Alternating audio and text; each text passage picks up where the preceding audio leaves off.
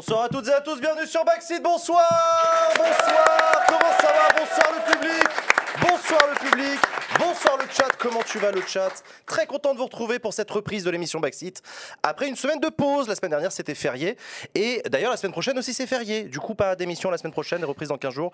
Vous inquiétez pas, le plus important c'est que vous soyez là ce soir, soyez les bienvenus. On va passer deux heures et demie ensemble les amis, comme dans chaque édition de Backseat, pour passer en revue l'actualité de la semaine. J'espère que vous allez bien. J'espère que tout le monde s'est remis de son week-end du The Event. Euh, Il y a que toi qui étais. Il y a que moi qui étais et notre invité de la semaine, Ah Ponce, oui, qui sera là oui. tout à l'heure. Euh, donc cette semaine, chers amis, on va comme d'habitude passer ensemble, passer en revue les sujets de la semaine avec mes chroniqueurs et mes chroniqueuses. On aura notre, notre invité de la semaine et c'est l'immense Ponce qui a, qui a accepté de notre invitation et j'en suis très heureux, il sera avec nous tout à l'heure. Et notre invité politique à partir de 21h, ce sera Cédric Villani, euh, député euh, anciennement La République En Marche et actuellement écolo, euh, sans groupe à l'Assemblée nationale. Il nous expliquera ça. Je suis avec mes extraordinaires chroniqueurs comme euh, chaque émission de Backseat, à commencer par Usul. Salut Usul. Oui, bonjour. Est-ce que tu vas bien? Oui, alors on commence toujours par moi pour le Est-ce que tu vas bien Et je suis toujours en dernier pour la carte blanche après. Ah d'accord, donc ça y est, ça, vrai, ça ça l'indirect. comme ça. Déjà, on est dans la revendication cash là. Je On est pas, euh, j'ai peut-être pas envie d'être le premier à dire si ça va ou pas. euh, Je, peux attendre qu'une am- une ambiance s'installe euh, d'abord. Désolé, Eh bah- c'était une réunion de la CGT, en fait, vous n'avez pas prévenu, mais... euh, D'accord, je prends note des revendications et je lui accorderai l'importance qu'elle mérite, promis. Euh, avec nous également euh, Léa. Bonsoir. Est-ce que ça va Léa? J'en ai marre d'être toujours au milieu. Voilà, j'en ai marre d'être euh, au milieu pour quand on me demande comment ça va. Au milieu, toujours, entre Gaspard et Faites Jules. chier parce qu'en plus c'est vous qui avez demandé ces places là en plus. hein. Mais j'ai rien demandé. Si au début, au début la première C'était émission. l'attribution naturelle, je suis forcément au milieu, je suis la seule zouze. Non, commence pas. Non, non, commence pas. Un mec, une zouze. Bon, Il y a peut-être un moment où on s'est dit non, la meuf en bout de table, ça le fait pas. Ouais, c'est clair, j'en ai hâte, tu seras Du là-bas. coup, ils ont mis le petit jeune. Bah, bravo.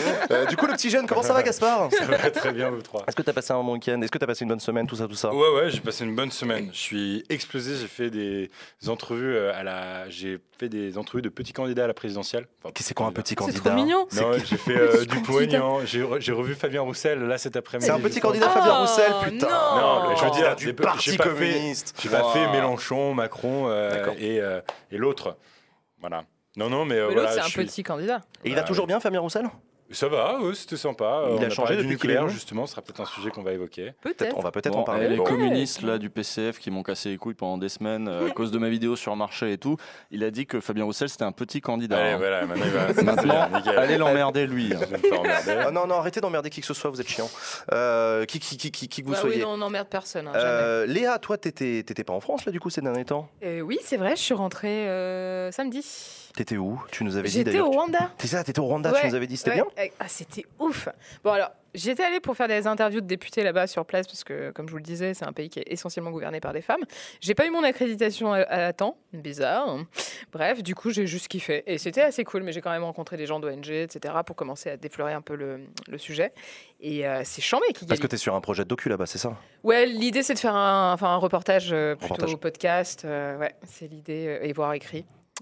À voir, mais euh, du coup, je vais être obligée de faire ça à distance ou d'y retourner, ce qui est quand même dommage. Bah ouais. Ah, ça me ferait vraiment chier, ouais. Et euh, ok, et donc toi, Usul, donc t'as sorti ta vidéo sur Georges Marchais. euh, Oui, bah, sur c'est- Blast, tu nous en avais parlé euh, voilà, la semaine ouais, dernière bah là, cette semaine, là, j'ai bossé sur le OLG que vous verrez lundi, qui est sur euh, le complotisme. Ah, le complotisme Ah. Mmh, Ah, parce qu'on va avoir des candidats complotistes, euh, évidemment. hein. on a Asselineau, euh, Ah. Philippot, euh, Qui d'autre voilà. Vas-y, continue. euh, et puis bon. Mélenchon, non Alors, la question c'est euh, est-ce qu'il n'y a pas des candidats bon, qui ont, bon, qui, dont, dont la rhétorique complotiste n'est pas au cœur de- du, du- du- voilà, du, du bordel, mais qui malgré tout vont pas de temps en temps utiliser des accents complotistes.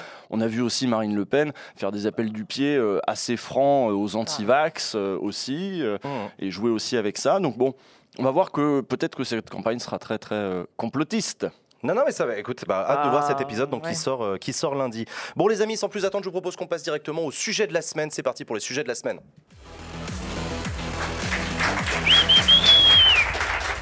Let's go Les sujets de la semaine cette, cette semaine euh, avec mes chroniqueurs, on avait envie d'aborder plusieurs sujets. Il y en a un qui est arrivé par la petite porte dans le débat public, euh, mais c'est toujours un sujet intéressant. Figurez-vous que c'est le nucléaire. Le nucléaire.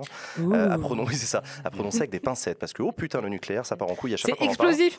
Ah, explosif, central, c'est bon, je l'ai. Elle est, elle est validée, celle-là.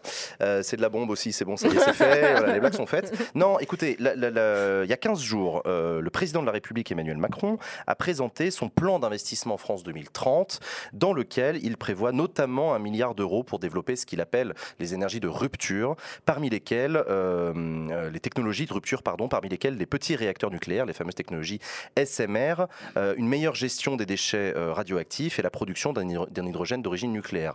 Et cette confiance réaffirmée du président de la République dans la stratégie nucléaire historique de la France a remis une pièce dans la machine à débat sur le mix électrique, puisqu'on a vu des candidats à l'élection présidentielle, des députés, des personnalités politiques se positionner sur ce sujet-là. Et euh, moi, je voulais commencer par faire remarquer qu'en vrai, je trouve ça plutôt cool qu'on parle de ce sujet-là.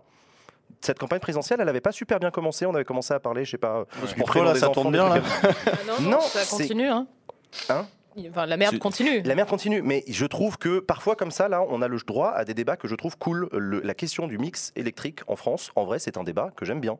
C'est un débat qui a du sens, c'est un débat qui est autrement plus important de comment, que comment est-ce qu'on appelle les nourrissons quand ils naissent, par exemple. C'est mon point de vue. Mais je- non, je sais pas, vous, êtes d'accord- vous trouvez que la merde Si, moi, je suis continue d'accord avec toi. Il y a eu, il y a eu l'éducation aussi là euh, à la fin, enfin fin septembre, euh, début octobre. C'est vrai que c'est un peu plus, euh, ouais, un peu plus constructif. Il était temps, quoi, ouais. Qu'il y ait quelques trucs que- qui que- émergent un peu. voilà, et- que, le- que les prénoms. Non, c'est clair. Donc, Ouais. euh, Après, le, moi j'ai un, j'ai un souci. euh, bon, j'ai déjà, j'ai déjà gueulé ici sur les fans de, de nucléaire là, qui cassent les couilles aussi. euh. les anti-nuques aussi. hein. Ah Ouais, oui, les anti- deux sont Oui, tous- mais enfin, quand même plus les pros. non, mais on va parler de ça justement. Vas-y, continue. Plus les pros. Mais euh, en gros, moi j'aimerais bien aussi que le nucléaire ce soit pas qu'un qu'un euh, sujet euh, technologique, un sujet d'ingénieur, si tu veux. Oui, parce qu'il y a un Euh, peu, c'est vrai, il y a un peu cet accaparement euh, parfois. ouais. Ouais, ouais. Alors qu'en vrai, il y, a- y des Bah, en angles. mode, euh, t'es pas ingénieur, tu, connais, tu connais rien. Moi, c'est un peu ce qu'on me disait, tu vois, quand j'avais fait mon podcast sur les déchets radioactifs, typiquement. Oui, oui, non, ok, d'accord. Et donc, c'est ce que tu dis toi aussi, Jules? Moi, je dis il y a des angles qui sont intéressants, notamment d'un point de vue. euh, on peut le prendre aussi d'un point de vue économique, géopolitique. on Mm, peut le prendre mm. de, de- de plein de façons. Euh, de voir aujourd'hui que, par exemple, Bill Gates. Ah tiens, je parlais des complotistes. c'est Bill Gates là. hein. Je- Bill Gates se penche sur le nucléaire. Ça devrait vous alerter un petit peu. Et un- bon, bah, ils vont pas devenir anti-nucléaires à mon avis les, les complotistes. Non. Mais bon, euh, si vous voulez, voilà. Et euh, donc lui, il se penche sur le nucléaire, mais il y a sans doute un plan. Ça doit être parce que maintenant qu'on a tous la 5G, euh, on sait pas. hein. Et il va investir des fonds à lui pour des nouveaux réacteurs, des machins. Euh, c'est aux États-Unis depuis quelques années. Il y a des, des- en gros, le milieu de la start-up est en train de, de rencontrer le milieu de l'énergie. Et euh, c'est euh, une transformation vraiment du secteur parce qu'on pourrait se dire, ouais, mais là quand même, euh, c'est chaud quoi. C'est l'énergie. C'est historiquement, c'est vraiment une compétence euh, très politique. Très fait. politique, très étatique. La Voilà. France a une stratégie nucléaire historique qui remonte Voilà. au général de Gaulle, à la stratégie d'indépendance, d'autonomie énergétique, la volonté, c'était ouais, militaire. Mais d'ailleurs, on en parlait sûr. quand on préparait cette émission, c'est ce que tu disais Léa, le nucléaire, c'est sacré en France. Ah, c'est complètement sacré. Et d'ailleurs, c'est même pas moi qui l'ai dit, c'est Barbara Pompili à l'époque, quand je l'avais interviewée sur les déchets radioactifs, justement. Ministre de la Transition Ministre, écologique. ministre, actuel ministre de la Transition écologique, qui m'avait dit euh, en France, il y a un truc qui est sacré, c'est le nucléaire. J'en sais sacré, sacré, sacré. Et c'est vrai.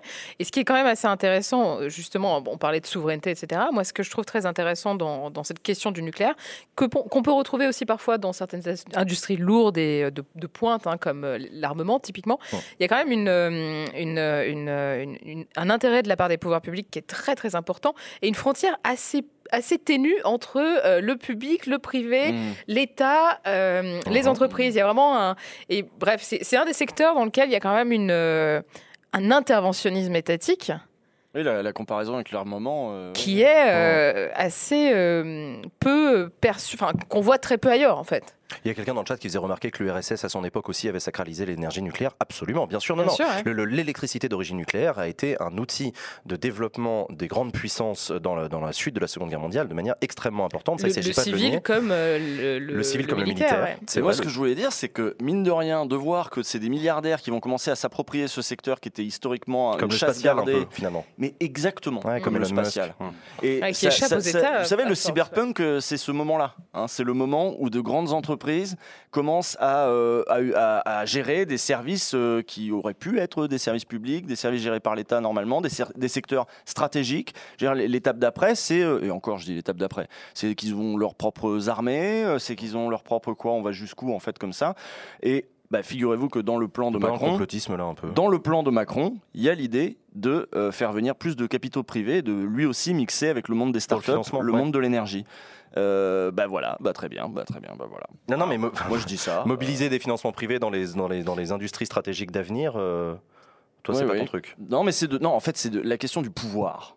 On oui, c'est toujours la question. du oui, je suis d'accord. je- pouvoir. La question démocratique. Non, mais d'ailleurs, au demeurant, j'en parlais avec des députés, et c'est un peu ce que tu disais sur Barbara Pompili. On parlait des députés qui disaient il y a deux trucs dont on débat jamais au Parlement, c'est en fait la guerre et le nucléaire. Enfin, c'est- un peu ça. C'est-à-dire, il y a des espèces de domaines réservés du chef de l'État. D'ailleurs, parmi les critiques qui avaient été émises en direction de l'annonce de France 2030 par Emmanuel Macron, on en reviendra, mais du côté de la gauche, euh, c'était le caractère. euh, Jean-Luc Mélenchon avait tweeté euh, une fois de plus, Macron décide seul. Alors voilà, notre stratégie. Je limite très mal, je suis désolé, Jules. Je limite très mal, mais voilà, notre stratégie énergétique est décidée d'en c'est comme ça, on n'en parle pas, etc. Euh, et c'est vrai que non, c'est vrai qu'il y, a- un aspect stratégique majeur à la question énergétique dont, dont on parle relativement peu. Raison de plus pour lequel, une fois de plus, je me réjouis que ce soit sur la table à l'occasion de cette élection présidentielle et qu'on parle de, bah voilà, de la question de l'énergie qu'on veut, comment, euh, que- que- que- quelle implication, quelle production de CO2, quelle indépendance vis-à-vis de- des fournisseurs, quelle gestion des déchets, etc. C'est des sujets que je trouve intéressants. Et c'est vrai que de ce point de vue-là, j'ai lu beaucoup de choses. Comme vous, et je reviens là-dessus, oui, j'ai lu aussi des débats très clivés. Et je trouve que la question nucléaire est extrêmement clivée. Que euh, je ne sais pas d'ailleurs, est-ce qu'on peut réduire le débat du nucléaire à pro et ou anti-nuc? J'ai l'impression que ça se réduit beaucoup à ça, ce qui est vraiment. Enfin, je trouve que c'est vraiment un petit bout de la lorgnette, quoi. J'ai l'impression Ouais. que ça, on s'en sort un peu. Tu trouves? Un petit peu, ouais. Avec, euh, typiquement, tu vois, on prend une Valérie Pécresse qui en 2018 disait qu'elle allait, sortir euh, progressivement euh, la région Île-de-France du nucléaire et qui aujourd'hui a fait un volte-face et a dit non, non, il faut qu'on reste dans le nucléaire, c'est super important, il faut sortir- développer. euh, comment ça sortir une Oui, elle avait du dit un nucléaire truc dans le genre. ouais. Elle avait dit un truc dans le genre, et enfin en disant qu'elle voulait tempo un peu sur, le nucléaire.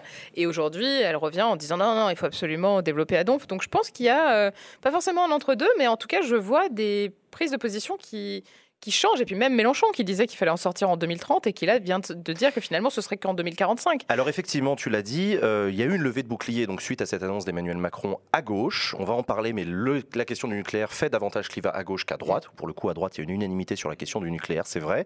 Euh, et à gauche, effectivement, Jean-Luc Mélenchon a rappelé son objectif, qui est contenu dans son programme politique, de sortie du nucléaire, euh, sortie à un rythme plus ou moins accéléré. Alors ça dépend quand il en parle. hein. Moi, je l'ai vu en meeting expliquer qu'on peut éteindre tous les, tous les réacteurs de France en 5 heures, c'est plié. Que- ce que j'ai trouvé totalement hallucinant, Mm. machin. En réalité, tu lis son programme, il disait on va sortir en suivant le scénario de Negawatt. Negawatt est une association antinucléaire qui propose des scénarios de sortie du nucléaire, euh, notamment un qui proposait jusqu'à présent une sortie d'ici 2030. Pour eux, c'était possible. Finalement, ils l'ont mise à jour.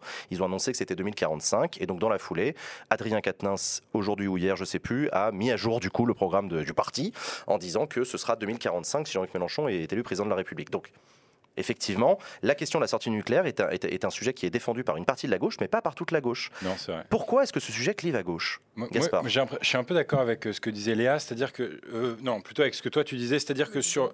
Non, pardon. Je- je- j'ai- Non, Léa, jamais. Sur, mais- sur un Quel échiquier, lèche-boule pardon, pardon. Non, sur, sur- sur l'échiquier politique, c'est vrai que moi j'ai l'impression euh, que euh, on peut lire l'opinion euh, de- des candidats du nucléaire. Plus ils sont à droite, plus ils sont euh, pro-nucléaire. Zemmour, il veut relancer absolument. Enfin, il est, il n'est pas question de, de- de questionner même cette, cette appartenance au nu- au nucléaire. Il veut même d'ailleurs ne pas développer les énergies renouvelables. Enfin, c'est Ah, c'est oui, aussi un argument contre l'éolien d'ailleurs, on, y reviendra. Mais... Absolument. Continue. Macron, mi-figue, mi-raisin, on ne sait pas trop. Enfin, là, euh, la fin du quinquennat avec France 2030, c'est quand même euh, plutôt pro-nucléaire et ça va avec sa droitisation euh, euh, constante. Et à gauche, en effet, euh, c'est une question qui est clivante et. euh, Sauf, faut le rappeler, du coup, tu le disais, pour Montebourg et pour Roussel, qui sont euh, des fervents défenseurs, euh, euh, des fervents défenseurs du nucléaire. Euh, Montebourg, Roussel, qui sont parce qu'il y a cette question de la souveraineté et de pouvoir euh, produire chez nous, de ne pas être euh, dépendant de quelconque autre État euh, pour, pour- pour nous fournir en énergie. Ce à quoi les antinucléaires rappellent que l'uranium utilisé dans nos centrales ne vient pas euh, du Loir-et-Cher, mais bien de pays dont Non, on dépend, vrai, de fait, le, le Kazakhstan, le Niger, etc. Donc, et ce qui est un argument parfaitement recevable, très intéressant. Et voilà. Et d'ailleurs, c'est marrant parce que tu vois, enfin, je, je fais une, une discussion, une aparté, mais en reparlant du nucléaire avec euh, Roussel aujourd'hui, lui me disait non, non, on est absolument capable de de- d'être full indépendant euh, sur le nucléaire. On a les quantités qu'il faut euh, en uranium, etc.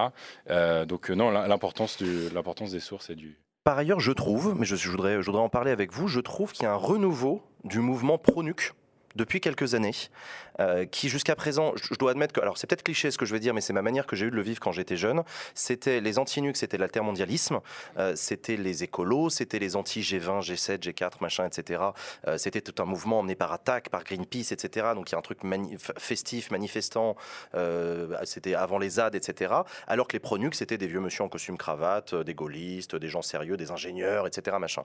Je trouve que sur Internet, depuis quelques années, il y a une structuration du mouvement pro-nuc de plus en plus impressionnante via des comptes Twitter, des chaînes YouTube, euh, des, des- des- des prises de position sur des, sur des trucs qui, euh, que, que je trouve assez intéressantes. Et j'ai l'impression que ça ringardise un peu les anti-nucs. Est-ce que on n'est pas aussi en train d'assister, de fait, à un recul des altermondialistes, les bons vieux altermondialistes des C'est pas seulement les parce que les altermondialistes c'est un moment précis de l'histoire euh, de la gauche, la fin des années 90, le début des années 2000.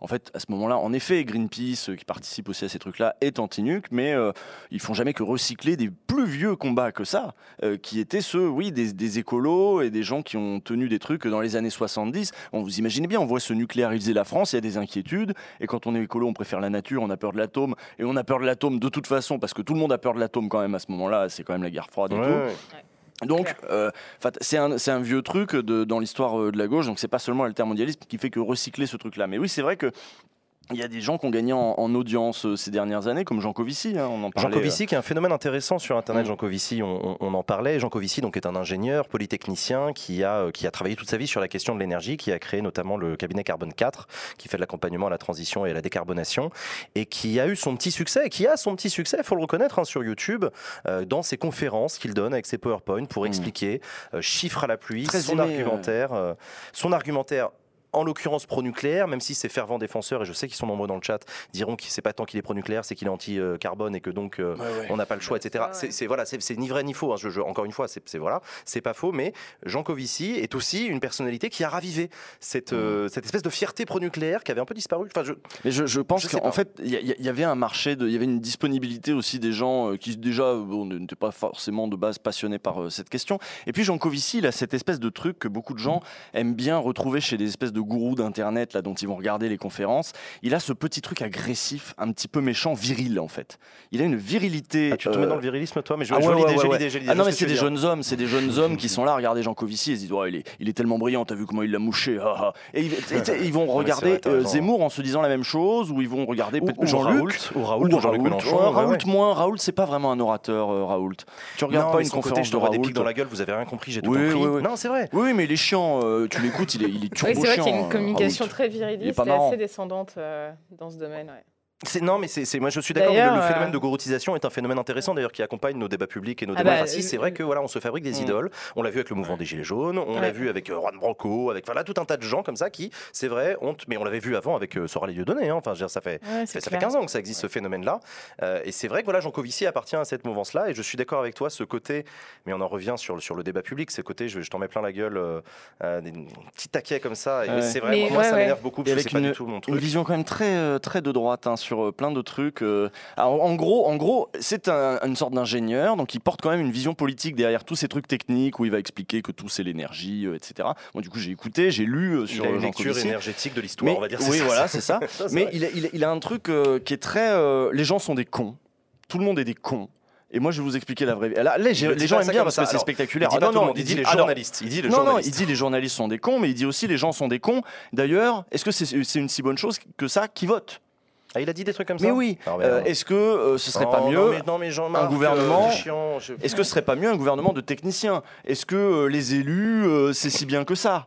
Euh, donc on est sur un truc qui est très euh, très très très Ouais, très ouais, particulier, mais qui doit plaire évidemment à des ingénieurs euh, Mm. en manque de, de, de- de- oui de, de petits chefs virils comme ça. Au- Au-delà de Ah, t'es la, caricatural. au-delà de l'aspect rin- ringardisation, et c'est vrai hein, de la de la part des des, euh, des anti euh, des anti-nuques, euh, moi ce que j'ai constaté quand j'ai fait du coup ce podcast sur lequel j'ai quand même bossé pendant pas mal de temps sur les déchets radioactifs et qui du coup m'a amené à discuter avec des ingénieurs, avec euh, des euh, des personnes aussi de l'ANDRAC et donc l'Agence nationale des déchets radioactifs, qui m'a quand même écrit sur Twitter pour savoir ce que je faisais. On- on- ah oui, oui, on voudrait bien en savoir plus sur votre podcast et tout. Bah, C'était avant quand même. d'accepter euh, une invitation, c'est normal. Ah non, C'est avant que tu les invites? Je les ai pas invités. Ah bon, d'accord. Ah oui, excuse-moi, pardon. Non, je pas que du à J'ai discuté vite fait, vite fait avec le mec de- du service com qui m'a contacté parce qu'il avait vu que j'allais faire un truc sur les déchets radioactifs, qui a envoyé mon contact à la meuf du service presse et qui m'a envoyé, mais genre noir sur blanc. euh, J'ai appris que vous faites un podcast sur les déchets radioactifs, j'aimerais en savoir plus. Bah euh, oui. Enfin, je... Bah, non, ça non, reste une agence étatique, tu vois, genre Ah, ont le quand tu fais un trans- avant de savoir Non, mais peuvent retweeter, par surprise. exemple, tu vois. Non, mais oui, bien sûr. mais ça, dans ces cas-là, ils ont le droit. euh, tu vois Oui, bien Ah, mais sûr. ok, d'accord. Mais ils ont le droit aussi d'écouter et puis de se dire bon bah c'est bien, c'est pas bien, mais de là à demander, tu vois, à quelqu'un qui est en train de produire un contenu pendant que la- le contenu est en train d'être euh, d'être produit, c'est un peu, euh, moi ça m'avait un peu surprise. Ils sont quand même au taquet, c'est ça que je veux dire, vraiment Oh. au taquet. Et il y a aussi le- tout le traitement euh, des, des antinuques de la part aussi des autorités publiques quand même. Enfin, typiquement le projet d'enfouissement des déchets à, À Bure. Bure, il y a quand même des mecs qui ont été mis sur écoute, c'est des mecs et des meufs, des gens qui ont été, euh, qui ont fait les genres de la garde à vue, mais en mode pro, comme s'ils étaient, enfin comme s'ils étaient accusés de terrorisme, genre Oh. plus de 72 heures, enfin des trucs vraiment vraiment hardcore quoi. Donc je pense que d'une à- part oui. la com, qui est effectivement comme tu dis avec euh, ce- ce- il y a il y a un enjeu de ringardisation qui passe en fait par un enjeu de délégitimation sur la, sur la question et aussi de, euh, comment dire, de décrédibilisation en réalité. Et ça va de pair avec euh, cette action quand même un peu musclée, je trouve, de la part des autorités. Oui, oui, non, mais publiques. il y, a- il y a des gens dans le chat qui parfois. disent euh, effectivement euh, si- site nucléaire égale site sensible. C'est vrai. Ouais, oui, ouais, oui, c'est vrai, c'est vrai, c'est vrai. Et encore une fois, je- on, on le disait tout à l'heure, sujet sensible aussi, Mm. sujet hautement stratégique et donc euh, avec, avec, euh, avec des autorités publiques qui sont très sensibles à ça. J'ai vu le hashtag Noto l'ingénieur dans le chat où il rassure. Oui, bien sûr. On vous aime, on vous embrasse, mais on a bien de sûr. On vous aime tous. Euh, Évidemment. ok, en tout cas, quoi qu'il en soit, à suivre. Je rappelle que donc Emmanuel Macron, dans son annonce de France 2030, a annoncé du coup l'investissement et le financement, euh, notamment sur ces petits réacteurs nucléaires. Il y a toujours le projet ITER qui est en cours de, de travail, qui est un projet de recherche, je rappelle. Donc c'est ça, les, les petits réacteurs nucléaires, les SMR, euh, qui vont être développés. Et il y a aussi la technologie du coup de l'EPR. L'EPR, donc euh, Flamanville est un Vous fiasco. connaissez le PR Vous connaissez l'EPR Putain, je, viens de Article percuter. 50. Ouais, ouais, ouais. Euh, le PR, donc, qui est un fiasco industriel, mais qui néanmoins a vocation à remettre la France dans la course, dans la capacité à construire des réacteurs de nouvelle génération. Tout ça pour vous dire que le nucléaire, vous allez continuer à en entendre parler dans les décennies qui viennent, et que donc c'est un sujet sur lequel je vous invite bah, à vous intéresser, à lire des articles, etc. Voilà. Et si vous voulez lire des articles sur Jean Covici, il y a euh, un reporter qui a fait une enquête en trois parties. hein. Euh, Qui est Jean-Marc Oui. Jean Covici Euh, et euh, c'est vachement bien. Et je l'avais lu en live. Si vous tapez Usul Jean Covici, je l'avais lu en entier en live. Euh, voilà, donc vous pouvez trouver ça sur YouTube. Ok, cool. Deuxième sujet de la semaine, les amis. Cette semaine, on voulait parler d'un autre truc qui est arrivé euh, lui aussi dans l'actualité. Figurez-vous que c'est les jeunes. Les jeunes, euh, puisqu'Emmanuel Macron a présenté, c'était avant-hier, c'était mardi, ouais, euh, son euh, revenu d'engagement jeune, euh, Contrat. une euh, contrat, pardon, oui c'est ça, Ouais. contrat d'engagement jeune. Euh, on peut aller jusqu'à. Donc, on, à partir de mars prochain, un dispositif va être mis à jour, celui de la garantie jeune, qui va permettre à 500 000 jeunes par an, un demi-million de jeunes, de pouvoir bénéficier jusqu'à 500 euros d'aide par mois, à condition qu'ils s'inscrivent dans, un, dans une démarche de euh, retour à l'activité. Et ça s'adresse à, en l'occurrence, un demi-million de jeunes qui sont identifiés. Ce sont les jeunes qui sont sans revenus, euh, sans travail et sans formation non plus. Donc, c'est un euh, dispositif ciblé pour la précarité des jeunes. Je rappelle qu'Emmanuel Macron avait annoncé ce dispositif en juillet dernier à la sortie du confinement. Il y avait un côté, voilà, c'était la sortie du confinement, c'était le côté on remet une pièce dans la machine, ça repart, l'économie repart, et donc je trace le cap jusqu'à la fin du quinquennat. Et dans ces annonces, il y avait eu donc euh, ce qu'il appelait à l'époque le revenu d'engagement, qui finalement voilà s'appelle le contrat d'engagement jeune. Euh, c'est un, c'est un, c'est un enjeu qui permet du coup de replacer Emmanuel Macron sur la thématique des jeunes, puisque c'est une thématique qui a augmenté cette année, notamment en début d'année dernière, vous vous en souvenez, avec les jeunes qui font la queue à l'aide alimentaire pour se nourrir, la précarité étudiante qui a explosé euh, pendant le Covid. Est-ce que vous pensez qu'Emmanuel Macron essaye euh, de fait de se raccrocher aux branches d'un mouvement dont il a perdu le contrôle? Là, c'est purement de la com. hein. Tu trouves? Mais non, mais c'est-à-dire le dispositif, il est indigent. On est vraiment sur. euh, D'ailleurs, c'est pour ça que ça s'appelle contrat d'engagement. C'est pas le RSA pour les jeunes. On n'ouvre pas le RSA pour les jeunes. Ça, c'était un no-go. C'était, il était hors C'était une de proposition question. de loi qui a été rejetée, effectivement. Eh ben, apparemment, le, le ministère du Travail, euh, ça l'intéressait un peu, et c'est Bercy qui a bloqué en disant non, non, non. Bruno Le Maire a fait des grandes sorties pour dire non, non, non, les jeunes, ils veulent pas un revenu, ils veulent de l'emploi, ils veulent du travail, ils veulent aller travailler. Donc le contrat, c'est euh, voilà, pour les, faut avoir donc ni emploi ni formation, et euh, donc du coup, Depuis va falloir. plusieurs mois. Hein Depuis plusieurs mois. depuis plusieurs mois, en plus de Ouais. ça, oui, c'est ça. Euh, donc du coup, euh, tu vas avoir le droit, en effet, à 500 balles, et on va essayer de te faire accepter des boulots pourris en plus. hein. C'est quand même un, peu ça l'idée que Tu derrière. peux rien refuser. oui, hein. en l'occurrence, oui, oui. par ailleurs, tu as l'obligation d'accepter les offres qui sont faites. Et en plus, c'est un remake de ce qu'avait déjà fait Hollande en 2016, donc la garantie La jeune, garantie hein, jeune. c'était ça. Mmh. Et donc là, il fusionne la garantie jeune avec un autre truc qui était de Pôle Emploi. Ou des missions locales, je crois. Voilà. Non, non. Alors la garantie jeune, c'était géré par les, par les missions locales. Et euh, Ah. Pôle emploi avait son propre dispositif aussi pour les jeunes d'insertion sur le marché du travail, machin. Et euh, là, ils fusionnent un peu les deux. Et en gros, sur plusieurs guichets différents, on aura le même truc maintenant qui est ce contrat, machin.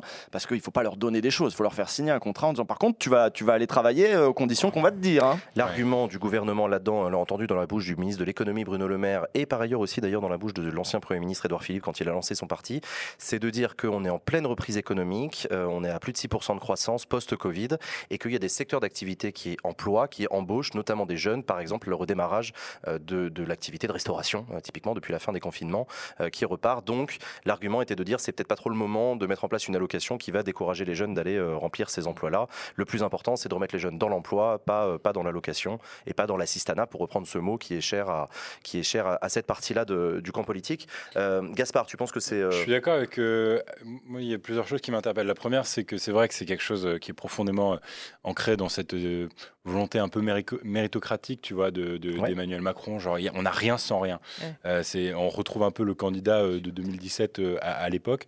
Euh, la deuxième chose, ce que tu disais, Usul, c'est euh, euh, est-ce que, et c'est une question naïve en vrai, hein, mais euh, la ministre du Travail, c'est euh, Elisabeth Borne. Euh, elle, elle voulait, elle militait, tu le disais, plutôt pour une extension plus large en fait de ce contrat.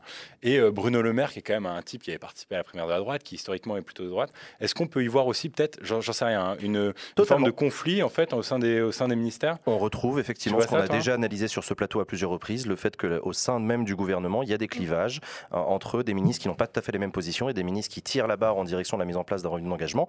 On en parlait, c'est territoire de progrès, c'est la, la- la jambe gauche de la Macronie Avec qui essaie de pousser ouais. dans cette direction-là, et la jambe droite de son côté, Mm. notamment Bruno Le Maire, qui freine des cas de fer en disant non, sûrement pas, alors là, euh, un RSA pour les jeunes, ou une allocation pour les jeunes euh, euh, qui, qui ne travaillent pas ou qui n'étudient pas, ça c'est pas trop ma soupe, etc.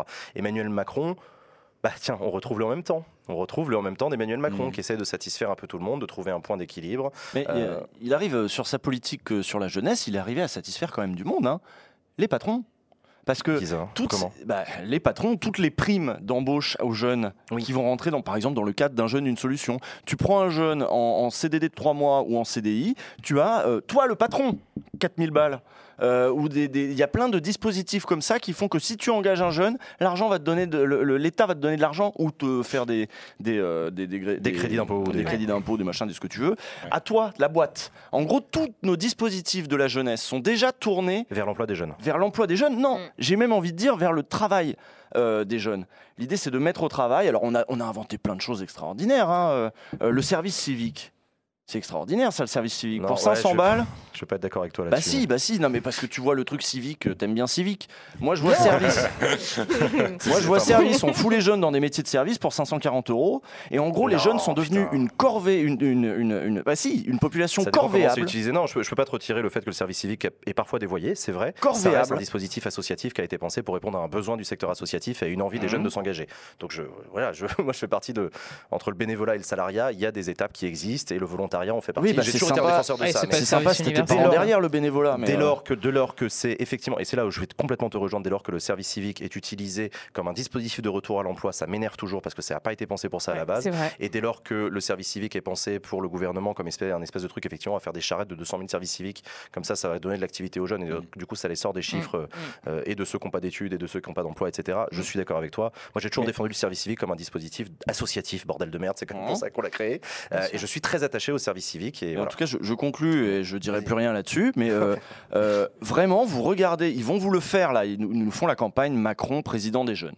Ouais, ils, nous le font à la Netflix. Là, ils ont repris la typo, Ouais. tu tout ça. Attends, tu trouves Non, non, bah, ils oh, l'utilisent la campagne Macron, président des jeunes. Là, ça a commencé. Ah, ça a commencé J'ai Oui, même pas vu. Ah, ça a Ouais, commencé. Ah, j'avais aussi, ça a Event, moi commencé. j'ai pas vu, mais c'est Eh ben, bon, ils ont commencé là-dessus, Macron, et donc j'ai vu un petit clip comme ça où ils, où ils enchaînaient toutes les mesures qu'ils ont faites.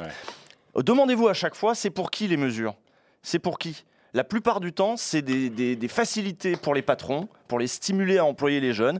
Donc, en gros, faire que l'emploi des jeunes dans des métiers à bas salaire euh, coûte moins cher à des patrons. Voilà, c'est tout. Et la, la majorité des trucs, vous allez voir qu'à chaque fois, c'est à peu près ça le dispositif. Ouais. Écoute, moi, ce qui me, Léa. pardon, moi, ce qui me- vraiment me gêne le plus en fait dans cette histoire, et je vais donner mon opinion quand même un peu, c'est euh, le fait qu'on soit revenu. C'est c'est- c'est con, hein, c'est un glissement sémantique, c'est pas très grave. Je veux dire, on parle de revenus. euh, Euh, et là, on parle de contrat. Enfin, ce côté genre. Il y a la euh, responsabilisation des jeunes. Ça, clairement, Emmanuel Macron l'a dit très Il clairement. insiste on peut- énormément Ah, il se cache pas. là-dessus. Oui, oui, bien sûr. Et moi, ce qui me gêne un peu quand même, c'est que parfois j'ai l'impression que, euh, alors que les jeunes sortent d'une période terrible, terrible, terrible, terrible, et que derrière, on, leur donne un peu l'impression qu'ils n'ont pas envie de se sortir les doigts, qu'ils sont là pour, euh, tu vois, qu'ils foutent pas grand-chose. Moi, ça me fait un peu chier parce que je trouve ça quand même un peu méprisant, surtout pour des gens qui sont vraiment en galère et qui ont le sentiment qu'en fait, euh, non mais quand même, on, on veut pas t'assister. Bah non, en fait, c'est des gens qui sont dans la merde, quoi. Enfin, c'est pas une question de les assister ou pas. C'est juste qu'aujourd'hui, il n'y a aucun dispositif qui permet en fait de, euh, il n'y a aucun filet de sécurité pour cette partie de la population.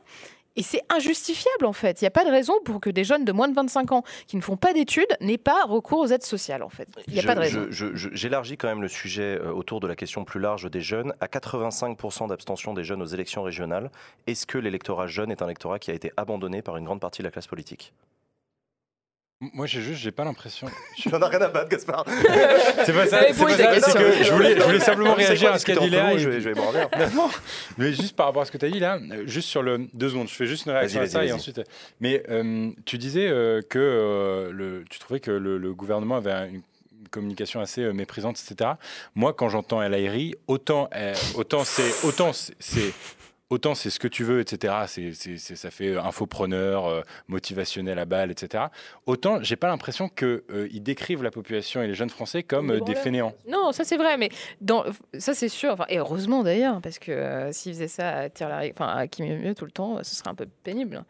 Mais je trouve que le, et, et- et c'est pour ça que d'ailleurs ils ont, ils ont pris la décision d'utiliser le terme de contrat. Vraiment, Je- genre rien n'est gratos, quoi. Faut, faut vraiment que. Non, non, non, non, mais voilà, c'est- c'est c'est encore ça, une en fois, fait. c'est et encore une fois, c'est assumé par le gouvernement. Non. Non, c'est vrai, mais on est toujours dans la philosophie de traverser la rue, qui, qui- mais qui est quelque chose qui est partagé par beaucoup d'électeurs. Il faut, Mais faut ce qui pas. ce qui voilà. par ailleurs super. Ce qui- enfin, Non, on va pas refaire le débat, on l'a déjà Non fait. mais on l'a franchement, si fait. je veux juste dire un seul truc, moi, l'as il y a, déjà il y a dit, mais vas-y. l'égalité des chances, tout ça, moi, ça me fait chier en fait, parce que faut qu'on parte d'un constat que ce gouvernement ne veut pas faire. Peut-être parce qu'il y en a aucun d'entre eux qui s'est retrouvé dans cette situation-là. Oui, je sais que je t'énerve.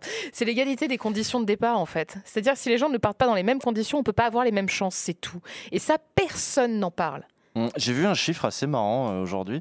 Je crois qu'il était cité par François Ruffin.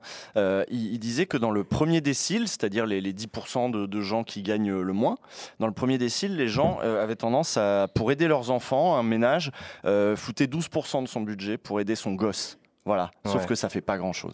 Dans le dernier décile, ils foutent que 8%. Mais c'est C'est énorme. énorme. Bah, c'est énorme, C'est 8% énorme. les derniers déciles, c'est Mais phénoménal. donc, je veux dire, la- la- la- on en est, en effet, s'il n'y a pas de solidarité nationale, on en est réduit à compter sur la solidarité familiale. Et même si on voit que les, les- même les pauvres le savent qu'il faut la solidarité familiale, ils donnent tout ce qu'ils peuvent. Ouais, mais c'est pas pas grand chose. je reviens du coup. C'est un choix de je société Je reviens derrière. sur ma question. Mais exactement, c'est un choix de société. Donc je reviens sur ma question, sur la question de l'électorat jeune. Euh, c'est vrai, je, je trouve, hein, mais peut-être que c'est peut-être que c'est une déformation de ma part parce que Twitch, parce que tout ça. Je trouve que le- la question de l'enjeu jeune est très peu prise en compte, à l'exception de certains candidats de gauche, et que pour beaucoup d'autres des candidats du champ politique, il y a une espèce, ouais, je sais pas, peut-être presque d'abandon en race campagne de la question jeune. c'est quasiment oublié. On se souvient, pourtant, pourtant même Emmanuel Macron avait eu des mots euh, assez intéressants entre les deux vagues du confinement où il avait dit un truc du genre euh, euh, c'est dur d'avoir 20 ans en 2020. Et c'est vrai qu'il y a eu un moment, où il y avait un petit moment de vérité dans une de ses conférences de presse où il avait dit ce truc-là. Il a dit franchement, faut reconnaître la vérité, franchement, c'est la galère. Bon, derrière, il s'est pas passé grand-chose, peut-être pas suffisamment, mais voilà. Parfois, je trouve que la classe politique est capable de faire des prises de conscience comme ça, de dire merde, faut qu'on, quand même, nos jeunes, putain, euh, faisons un truc, etc. Mais que le reste du temps, bordel de merde, on rame derrière, il se passe rien. De temps en temps, t'as une proposition de loi qui pop en disant excusez-moi, ce serait peut-être bien de faire un truc. Clair. Et, et voilà, et c'est un peu relou, quoi. C'est un peu relou. Alors peut-être, peut-être, peut-être que c'est une phase, peut-être que c'est une part de cynisme de la part d'une partie de la classe politique qui estime Ouais, que, bah, encore une fois, façon, ils 85% de d'abstention. euh. Écoutez les gars, nous c'est les vieux qui nous intéressent, que les Ouais. vieux, démographiquement, bah ouais, les vieux ça pèse méga lourd et les mais, jeunes. mais toujours pour aller, pardon, pour aller dans, dans le même sens de ce que tu étais en train de dire, il y avait justement un article du Monde qui analysait toujours cette, euh, cette notion de contrat et qui disait que finalement, s'ils avaient décidé, peut-être que si Macron avait décidé de, de, de choisir cette notion de contrat et d'aller sur la responsabilisation, c'était pour ne pas pour ne pas fâcher son électorat de droite qui pourrait éventuellement le targuer d'assistanat, etc. Donc en fait, il préfère ne pas fâcher son électorat de droite que des, des, des jeunes qui sont dans la merde. Donc euh, oui, il y a effectivement euh, un côté cynique, c'est certain. Gaspard pour le mot de la fin. Euh, Merde, j'avais un autre mot de la fin. bon, bah, alors je vais faire vite. alors Usul aura le dernier mot de la fin. Je vais alors. faire vite. Non, moi, je, me suis intéressé à un programme d'une candidate qui a beaucoup ciblé les jeunes, euh, enfin un début de programme euh, pendant euh, 2017, à savoir Marine Le Pen. Ouais. Et donc, euh, qui est quand même le, le- le RN, le premier parti euh, chez les 18-24 4 ans selon euh, de, de récents sondages. Bon, Euh, à- ouais. abstraction de, de l'abstention, Oui. qui est le premier ça, parti. euh, voilà, qui est le premier Euh, parti. ouais. Euh, mais euh, et elle, en fait, elle propose deux choses. La première, c'est accompagner la création d'entreprises. Toute personne de moins de 30 ans créant son entreprise recevra une dotation publique de fonds propres équivalent au montant de son apport personnel. Donc je trouve ça hyper startup friendly pour. 10 euh, balles. Ouais, je- putain, ouais. attends, attends, en en apport- en apport en capital. ouais. Donc non, mais je trouve ça hyper startup, euh, enfin Macron friendly en fait comme. euh, que- comme mesure. Et, et l'autre, euh, l'autre proposition, c'est que, euh, et encore une fois, ça ressemble un petit peu à, à ce qui a été proposé avec le plan de relance de, de Macron. Toute entreprise qui formera un jeune touchera un chèque formation dont le montant sera égal à 50% du coût budgétaire public de la formation du jeune. Donc, ça, des, Vous voyez, encore des cadeaux pour les entreprises. Voilà. Il y a Et des encore une dispositifs fois, qui existent déjà sur la formation professionnelle et l'apprentissage, effectivement. Et, mais oui, oui. bon voilà, mais je, et finalement, c'est, Ah. et parce que non, il y a, peut-être un, un- un truc aussi euh, dont on pourra peut-être parler. C'est, tu sais, c'est le droit de, le droit de vote à 16 ans, qui est devenu un, un sujet. On en a parlé l'impression. la dernière fois. hein. On en a parlé la fin dernière? Attends, j'ai un doute. Non, peut-être qu'on en On a, a pas fait un parlé vite la def semaine. avec Donc, je- Chronomusique, mais il en avait rien à branler, je crois. Oui, c'est ça. je suis pas certain qu'on ait parlé. Non, moi j'en ai parlé en stream, t'as raison, Ah, ça, on n'a pas bon. parlé. Mais le, le droit de vote à 16 ans qui a été proposé. Non, mais, on- mais si on en avait parlé, on avait dit que c'était un truc qui mettait toute la gauche d'accord. Au moins Ah. un truc. Euh, parmi les trucs. Bon, Ah Usul, Usul, le mot de la Oui. fin, et ensuite faut qu'on Non, enchaîne. ouais, je, pour finir sur le contrat, euh, le, vraiment le contrat d'engagement machin là, euh, et faire le lien avec un autre truc, euh, la, la restauration qui galère à recruter. Il y a des secteurs comme ça qui utilisent, en fait, qui reposent beaucoup sur la précarité d'une certaine de, de partie de la population. Et si on déprécarise cette partie-là, et ben ils commencent à galérer aussi. Et ben là, ils galèrent même si on n'a pas dé- déprécarisé. Je sais pas si vous voyez où je veux en venir, mais Ouais, en gros, fait. si les jeunes veulent plus y aller dans ces boulots-là, alors même qu'ils sont pauvres et qu'ils préfèrent essayer de faire autre chose. euh, mine de rien, est-ce que le contrat d'engagement, c'est pas un truc qui est un petit peu aussi pensé pour les ramener vers les métiers, les secteurs en tension où, euh, les- où le- l'entreprise a besoin d'eux, quoi, finalement, où le, où le capitalisme français a besoin d'eux. Donc, moins qu'un, c'est moins un dispositif d'aide qu'un dispositif peut-être de, de, Oui. de pouvoir sur les Après, jeunes aussi, quoi. Oui, après, après, c'est discutable parce que la, la question de, De mise au faut- travail. S'il faut accompagner les jeunes dans l'emploi, je pense que l'insertion professionnelle reste un objectif euh, louable en soi. Ah oui. Aider les jeunes à s'insérer sur le marché du Mais pas travail. des n'importe laquelle, pas avec le, pas avec le, Pas le- n'importe le- comment et le pas pistolet sur la tempe. Absolument, et ça je suis d'accord avec toi, mais dans l'absolu philosophiquement, accompagner les gens dans l'emploi, notamment au début de carrière, à un moment assez, euh, assez fragile, C'est- pas choses. en soi une mauvaise chose, c'est pour ça que Ah ouais, l'apprentissage par exemple c'est plutôt pas mal. Bon, bref, on clôt ce sujet-là, chers amis, on va passer aux cartes blanches, c'est parti pour les cartes blanches. Ah maintenant Ah bah oui. Alors non, du coup ils se sont plantés, voilà c'est bon. Aïe On a quand même un bon temps. Les cartes blanches, comme chaque semaine, je propose à mes trois chroniqueurs euh, bah, un petit moment où ils ont euh, voilà, l'occasion de l'occasion de s'exprimer sur un sujet de leur choix, un coup de cœur, un coup de gueule, un truc à lire, à voir, etc. N'hésitez pas. Ah. On commence. Alors Usul, tu t'es plaint tout à l'heure. On commence par euh, on commence par toi du coup. Ouais. Ouais. Alors, Mais non, mais on a commencé par lui pour savoir eh s'il ben, allait on bien. commencera par moi tout le temps. Toutes les rubriques. Salaud. hein. Carte Non, blanche, Usul, ouais, non, mais moi je vais juste vous dire de regarder la série euh, Succession. Voilà, je m'y suis mis.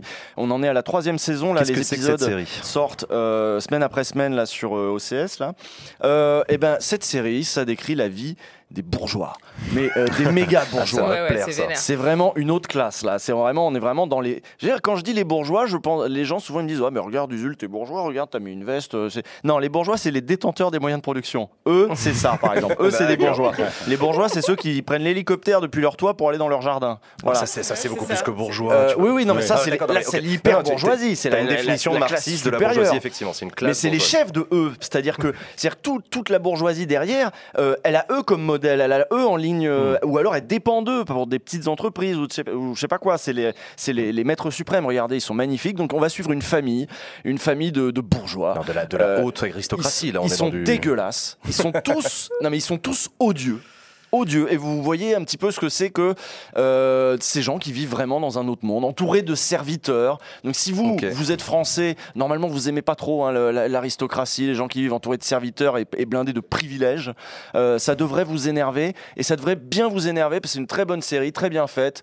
Et, euh, et voilà, vous pouvez regarder ça Succession. m'énerve, ouais. Vous adorerez les détester. Ok, ça d'accord. Vous adorerez les détester. Bah, merci Usul, du coup, donc qui nous recommande cette série. Et j'ai voulu regarder hier soir sur ton conseil et j'ai pas réussi parce que j'ai pu, j'ai paumé mes codes OCS, mais, Ah bah voilà. mais je me démerderai.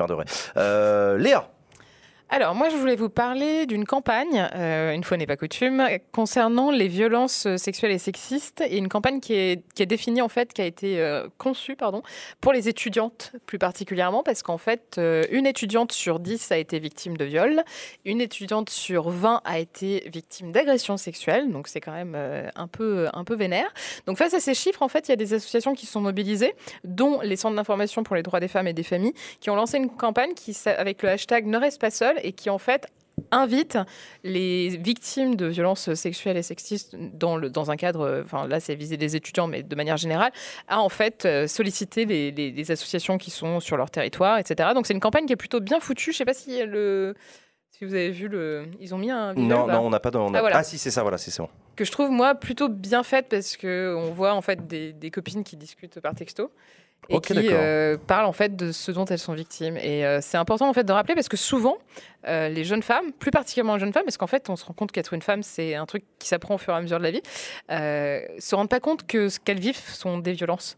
Donc euh, les mettre en mots comme ça dans, dans un style qui leur parle, je trouve ça assez intelligent. Je, Voilà. pro- je précise que le CIDEF, tu bosses avec eux. Ouais, j'ai commencé à bosser avec eux, ouais, tout à fait. Alors moi, je bosse pour la Fédération nationale, et là, c'est pour tous les centres en fait euh, de France. Ils sont 104.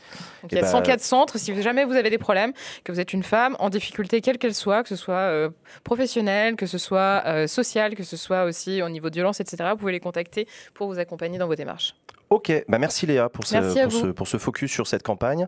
Euh, Gaspard, à toi. Moi aujourd'hui les amis, je voulais vous parler d'inégalité salariale et je veux pas être super long, c'est un truc euh, assez récent euh, euh, qui s'est passé dans ma vie de créateur de contenu. Euh, je fais des petits posts. Pardon Non, non, je parle pas à toi. Fais- il parle tout seul ce soir, c'est horrible. Non, je parle à la régie en fait. Ah ouais, d'accord, ok. Tout va bien. Comme c'est la première fois, on a l'impression qu'il Ouais, ça. va, Jean. Bon, Continue, continue, je non, fais des petits posts. euh, moi, je fais des, je fais des posts sur Insta pour euh, expliquer et synthétiser euh, un grand sujet d'actu euh, par jour. Et euh, c'est important de dire que euh, depuis deux mois, je bosse avec une super journaliste pour ça. Et euh, elle, elle est diplômée d'un master en études de genre. Moi, j'ai fait un truc que Usul adore, une école de commerce. Alors, autant vous dire qu'on n'a pas appris les mêmes choses, que nos amphithéâtres euh, rassemblaient euh, un peu moins, de- enfin, du monde bien différent, et que ces champs d'université étaient un peu moins euh, toxiques que les miens. Alors, euh, oui, nos discussions, quand on est jeune, sont hyper intéressantes, mais toujours dans le respect. Et c'est ça aussi que je veux appuyer. C'est le projet que j'essaye de porter sur les réseaux sociaux en parlant d'actu et de politique. Euh, c'est de pouvoir partager des désaccords, s'éduquer les uns les autres de manière euh, avec pédagogie. Ce qui paraît assez complexe aujourd'hui dans un climat qui est toujours plus électrique et toxique sur les réseaux sociaux. Et hier, elle me dit en déjeunant, tu sais qu'aujourd'hui, à partir de 9h22, les femmes vont commencer à travailler gratuitement et ce jusqu'à la fin de l'année. Et alors évidemment, on se retourne, j'ai un pote qui est avec moi euh, au bureau et on est choqué, tu vois. On lui dit, euh, c'est pas vrai. Et ça, nous a interpellés. Donc on a cette discussion, elle nous explique, et à la fin de cette discussion, je dis, bah, c'est super cool, parlons-en sur Insta. Et laissez-moi vous dire, les amis, que jamais un de mes posts d'actu sur Insta n'a fait autant de commentaires. L'inégalité salariale est un mot banni pour encore beaucoup d'hommes aujourd'hui, pour avoir osé parler de ça sur Insta. On m'a insulté, on a insulté ma mère, on m'a traité de gauchiste. Moi, moi, on m'a traité de gauchiste. On m'a dit que la seule presse qui vaille sur le sujet aujourd'hui, c'était celle d'un raptor apparemment dissident, comme s'il était trop dur d'accepter une réalité qui nous touche, euh, qui ne nous touche qui ne nous touche pas, nous les hommes, mais concerne plus de la moitié de la population de ce pays, et bien des pays dans le monde. Alors, je veux souligner euh, cette statistique. Les femmes gagnent en France 5,3% de moins que les hommes à temps de travail égal et à niveau d'études équivalent. C'est l'INSEE qui nous dit ça. Ce chiffre, pour certains euh, des commentaires sur mon poste, est anecdotique. Moi, je dis qu'il faut le mater là, maintenant, tout de suite, qu'à temps de travail égal, poste égal, niveau d'études équivalent, cette, inégalité en France ne peut plus exister. En revanche, euh, ce chiffre monte quand on regarde, quand on ne regarde plus à temps de travail égal, euh, à temps de travail équivalent et à poste équivalent. Sous mon poste, on peut donc lire les femmes, euh, donc en commentaire, hein, les femmes gagnent moins bien leur vie que les hommes car elles travaillent plus à temps partiel. C'est normal. Bah non, c'est pas normal et c'est important de le rappeler. Une femme en, devi- en 2021 ne doit pas sacrifier sa carrière pour élever seule des gamins. Il y a des leviers à mettre en place, un changement à opérer dans nos mœurs. Un autre type de commentaire qu'on peut lire sous ce poste, c'est les femmes gagnent moins bien leur vie, c'est normal, elles ont moins accès à des emplois à haute responsabilité que les hommes. Eh bien non, bah c'est pas normal non plus. C'est important de le rappeler. Il est temps d'éclater ce putain de plafond de verre. Alors non, toutes les femmes n'ont pas commencé à travailler gratuitement à partir de 9h hier, hein, Jean-Michel Prumdug, mais c'est grâce à des collectifs euh, féministes comme Les Glorieuses qui calculent cette date et heure symbolique qu'on peut sensibiliser sur nos réseaux, dans nos dîners de famille et même ce soir sur le plateau de Backseat. Moi, je dis gros big up Merci Bravo. Gaspard. Non, mais parce que c'est vrai que c'est pas évident Merci de parler des sujets cette, comme euh, ça. Bravo. merci Gaspard pour cette carte blanche et effectivement j'ai pu moi aussi mesurer le, le- le- les douleurs aux testicules que ça provoque chez plein de mecs de Mmh. parler de ça. Ah, on l'a vu dans le chat. hein. Alors que ouais il y en a quelques-uns dans le chat Ah mais c'est ouais enfin, je, je- Ah why not c'est- mais enfin c'est c'est même pas Ça comme va bien si se c'est même pas passer, comme les c'est même- mecs. enfin, enfin, pour le coup ce, ce- ce- ce sujet-là ne remet même pas particulièrement en question le comportement des mecs on est sur Pas un truc tout. structurel euh, de, de, de- voilà de marché du travail Oui, c'est pas etc. parce qu'on va gagner On plus que vous allez perdre de l'argent. voilà. Oui, c'est ça. Mais donc, oui, c'est ça. en fait, on il peut- y a- mais bref, on va, on va pas relancer le débat, c'est pas le but des cartes blanches. Euh, Jules, je sens frustré, vas-y. En fait, c'est que le Raptor, on a fait un truc, euh, on a fait un truc idéologique. Il a utilisé comme argument pour dire, en fait, ce qui est intéressant, c'est pas les faits là-dedans, comment on calcule et tout. Ce qui est intéressant, c'est que le Raptor, du coup, l'utilise pour dire, regardez, en fait, elles chouinent, elles chouinent parce qu'elles ont un projet de conquête. Elles veulent vous niquer, elles vont tout vous enlever. Ouais, elles vont comprends. tout vous enlever. Alors que si on prend le mérite et des trucs comme ça, en fait, elles méritent d'être à la place où elles sont. Si elles voulaient faire autrement, elles feraient autrement, machin. On est à égalité, euh, qu'elles arrêtent de chouigner. Voilà. Donc euh, l'idée, c'est de, de- de démonter euh, le féminisme globalement comme projet idéologique. Ok, Oui, et puis le- merci, le- merci. Merci à vous trois, du coup, pour vos cartes blanches. Chers amis, on va enchaîner avec la partie suivante de l'émission. Vous l'attendiez comme chaque semaine. On ouvre nos débats et on ouvre euh, nos, euh, nos cœurs, j'allais dire. Je sais pas, c'est parce que c'est Ponce. Euh, voilà, on a un invité de grande qualité cette semaine qui a accepté de venir et je le remercie. Il s'agit du grand Ponce. C'est parti.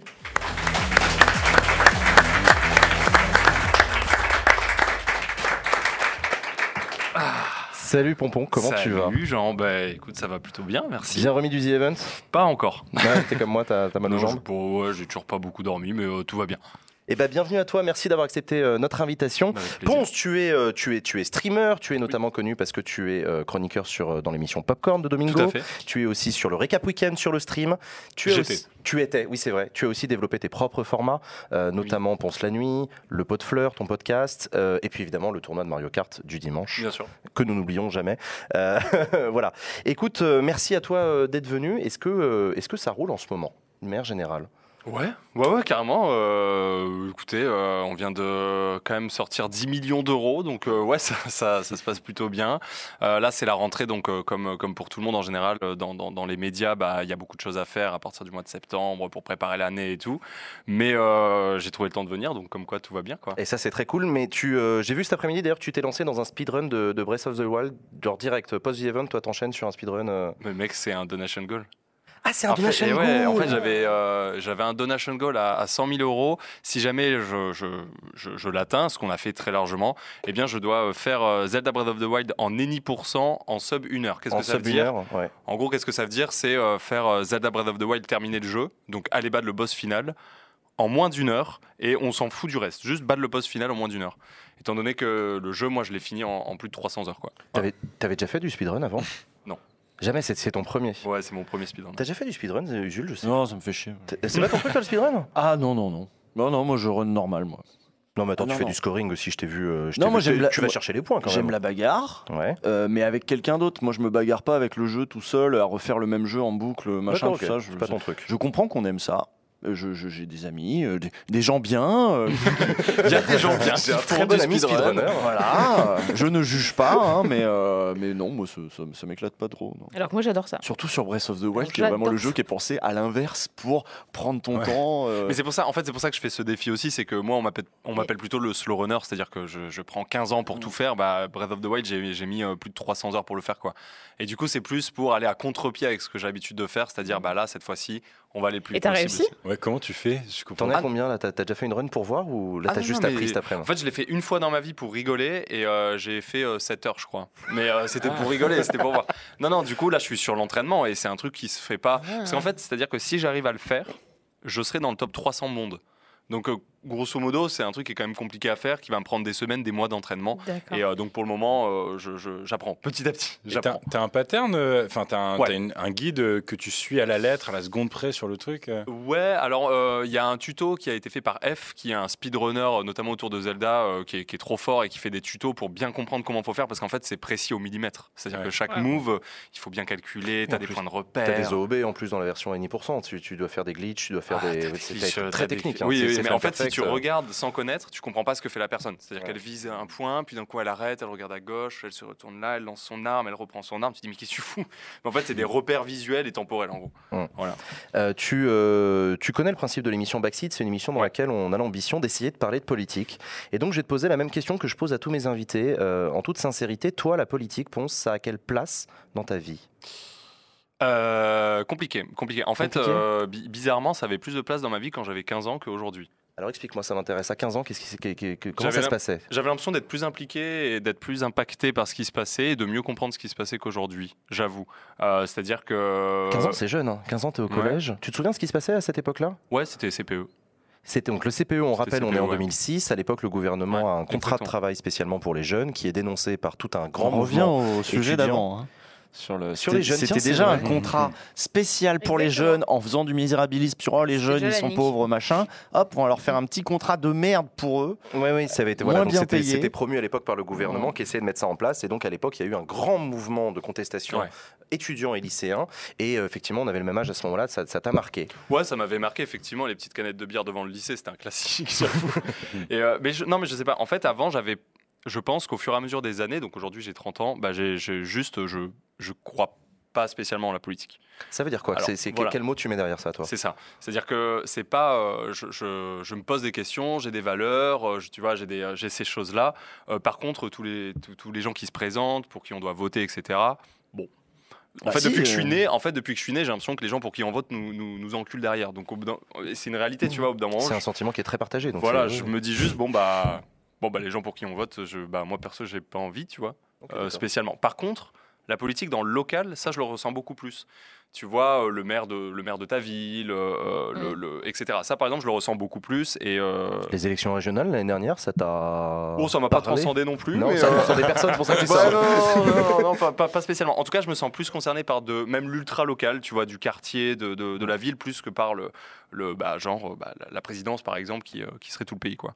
Est-ce qu'il n'y a pas un fond d'explication aussi dans ce que tu dis entre le fait que quand tu avais 15 ans et aujourd'hui, la différence c'est que le passage à l'âge adulte, l'insertion dans, le- dans le travail, de fait, euh, te détache de la possibilité de t'engager ce qui, tu, tu Mmh. rappelais les canettes de bière devant les marches du lycée, effectivement, c'est un moment de politisation de lycée qui est intéressant parce Ouais, que c'est des moments où tu as plus, peut-être, je sais pas, d'ailleurs je voudrais bien qu'on en discute, mais tu as plus peut-être les moyens de, te, de passer du temps à t'intéresser à ces sujets-là, alors que quand tu, quand tu bosses, en fait, quand tu es.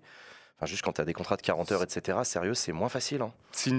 C'est une bonne analyse, mais tu vois, euh, j'ai quand même aujourd'hui l'impression d'avoir beaucoup plus d'armes pour répondre à tout ça et pour comprendre ce qui se passe. Ah, c'est pas le sujet, c'est pas ce que j'ai dit, mais t'as raison. Oui, non, mais du coup, le temps de s'engager. Avant, j'étais pas spécialement engagé. Juste les, les sujets traités, j'avais l'impression qu'on pouvait faire quelque chose.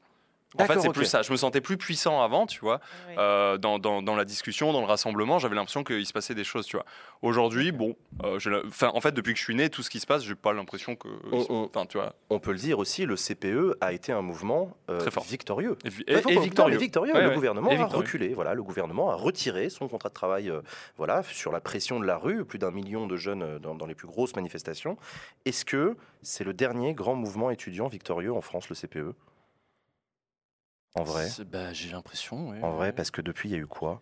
Il Bah, ensuite, il y a eu la, ça- ça défaite des retraites. Hein. Bon, c'est pas les jeunes, hein, mais. Non, c'est pas les jeunes, mais, Mais, je- je non, mais parle même au niveau bataille sociale gagnée, franchement, bon, il y a la, la dernière des retraites qui est pas, ok, où ça a repoussé au Plus point le que. Covid que, mais oui, mais on va se-. Oui, mais les deux. les deux. Oui, vrai, non, c'est vrai, c'est vrai, t'as raison. On va- euh, non, s'ils l'ont pas relancé après le Covid, c'est parce qu'ils avaient peur que ça reparte. hein, donc, C'est- euh, Non, c'est vrai, Non, c'est vrai, c'est vrai. donc sinon, on gagne de temps en temps des trucs défensifs, hein, finalement, mais c'est vrai que chez les jeunes, Je sais pas, il n'y avait que- pas eu une réforme. euh, alors moi, du coup, je des- suis plus, hein, Mm. mais il n'y a pas eu ouais, réforme des universités, il y a Si. comme ça. La LRU. ah, mais tout est passé. hein. Ah, j'ai passé Il y a eu Ouais. une grosse mobilisation, etc. ouais. Manif, blocage de fac et tout, mais c'est quand même passé in fine. C'était euh, c'était pendant le quinquennat de Sarkozy, ça. Euh, pendant le quinquennat de François Hollande, il y a eu un gros mouvement contre la loi travail, avec beaucoup de jeunes mobilisés, Ouais. euh, mais qui n'a pas été victorieux. Euh, par la suite, on a connu Gilets jaunes, on a connu réforme des retraites, euh, anti-pass sanitaire, et surtout marche, marche pour le climat. Marche pour le climat, compliqué aussi d'avoir une victoire pour des marches Ouais. pour le climat. Enfin, Ah c'est bah, c'est un peu compliqué. attendre un peu, ouais. Euh, Est-ce que cette, parce que c'est- intéressant ce que dit Ponce, cette question du découragement face à l'impression de ne pas réussir à avoir un impact. Mm. Est-ce que cette démobilisation, elle n'est pas beaucoup plus globale dans la population que seulement les jeunes? Oh putain, je vous ai mouché. Non, mais- Fin du débat. Prochain sujet. moi j'ai l'impression que je réagis tout le temps, donc euh, je, je l'essaie là. Je sais pas. Moi, ce qui m'a vraiment marqué ces derniers temps, et je, je l'avais partagé notamment avec euh, Salomé Saké quand elle était intervenue sur mon podcast Popol, elle, allait- elle allait manifester après, et moi aussi. Et on en discutait en se disant, en fait, on- là, on flippe. Ouais. Et quand euh, j'étais plus jeune et que j'ai manifesté, quand j'étais au lycée, à l'université, j'avais pas peur. Aujourd'hui, je vais en manif, j'ai peur.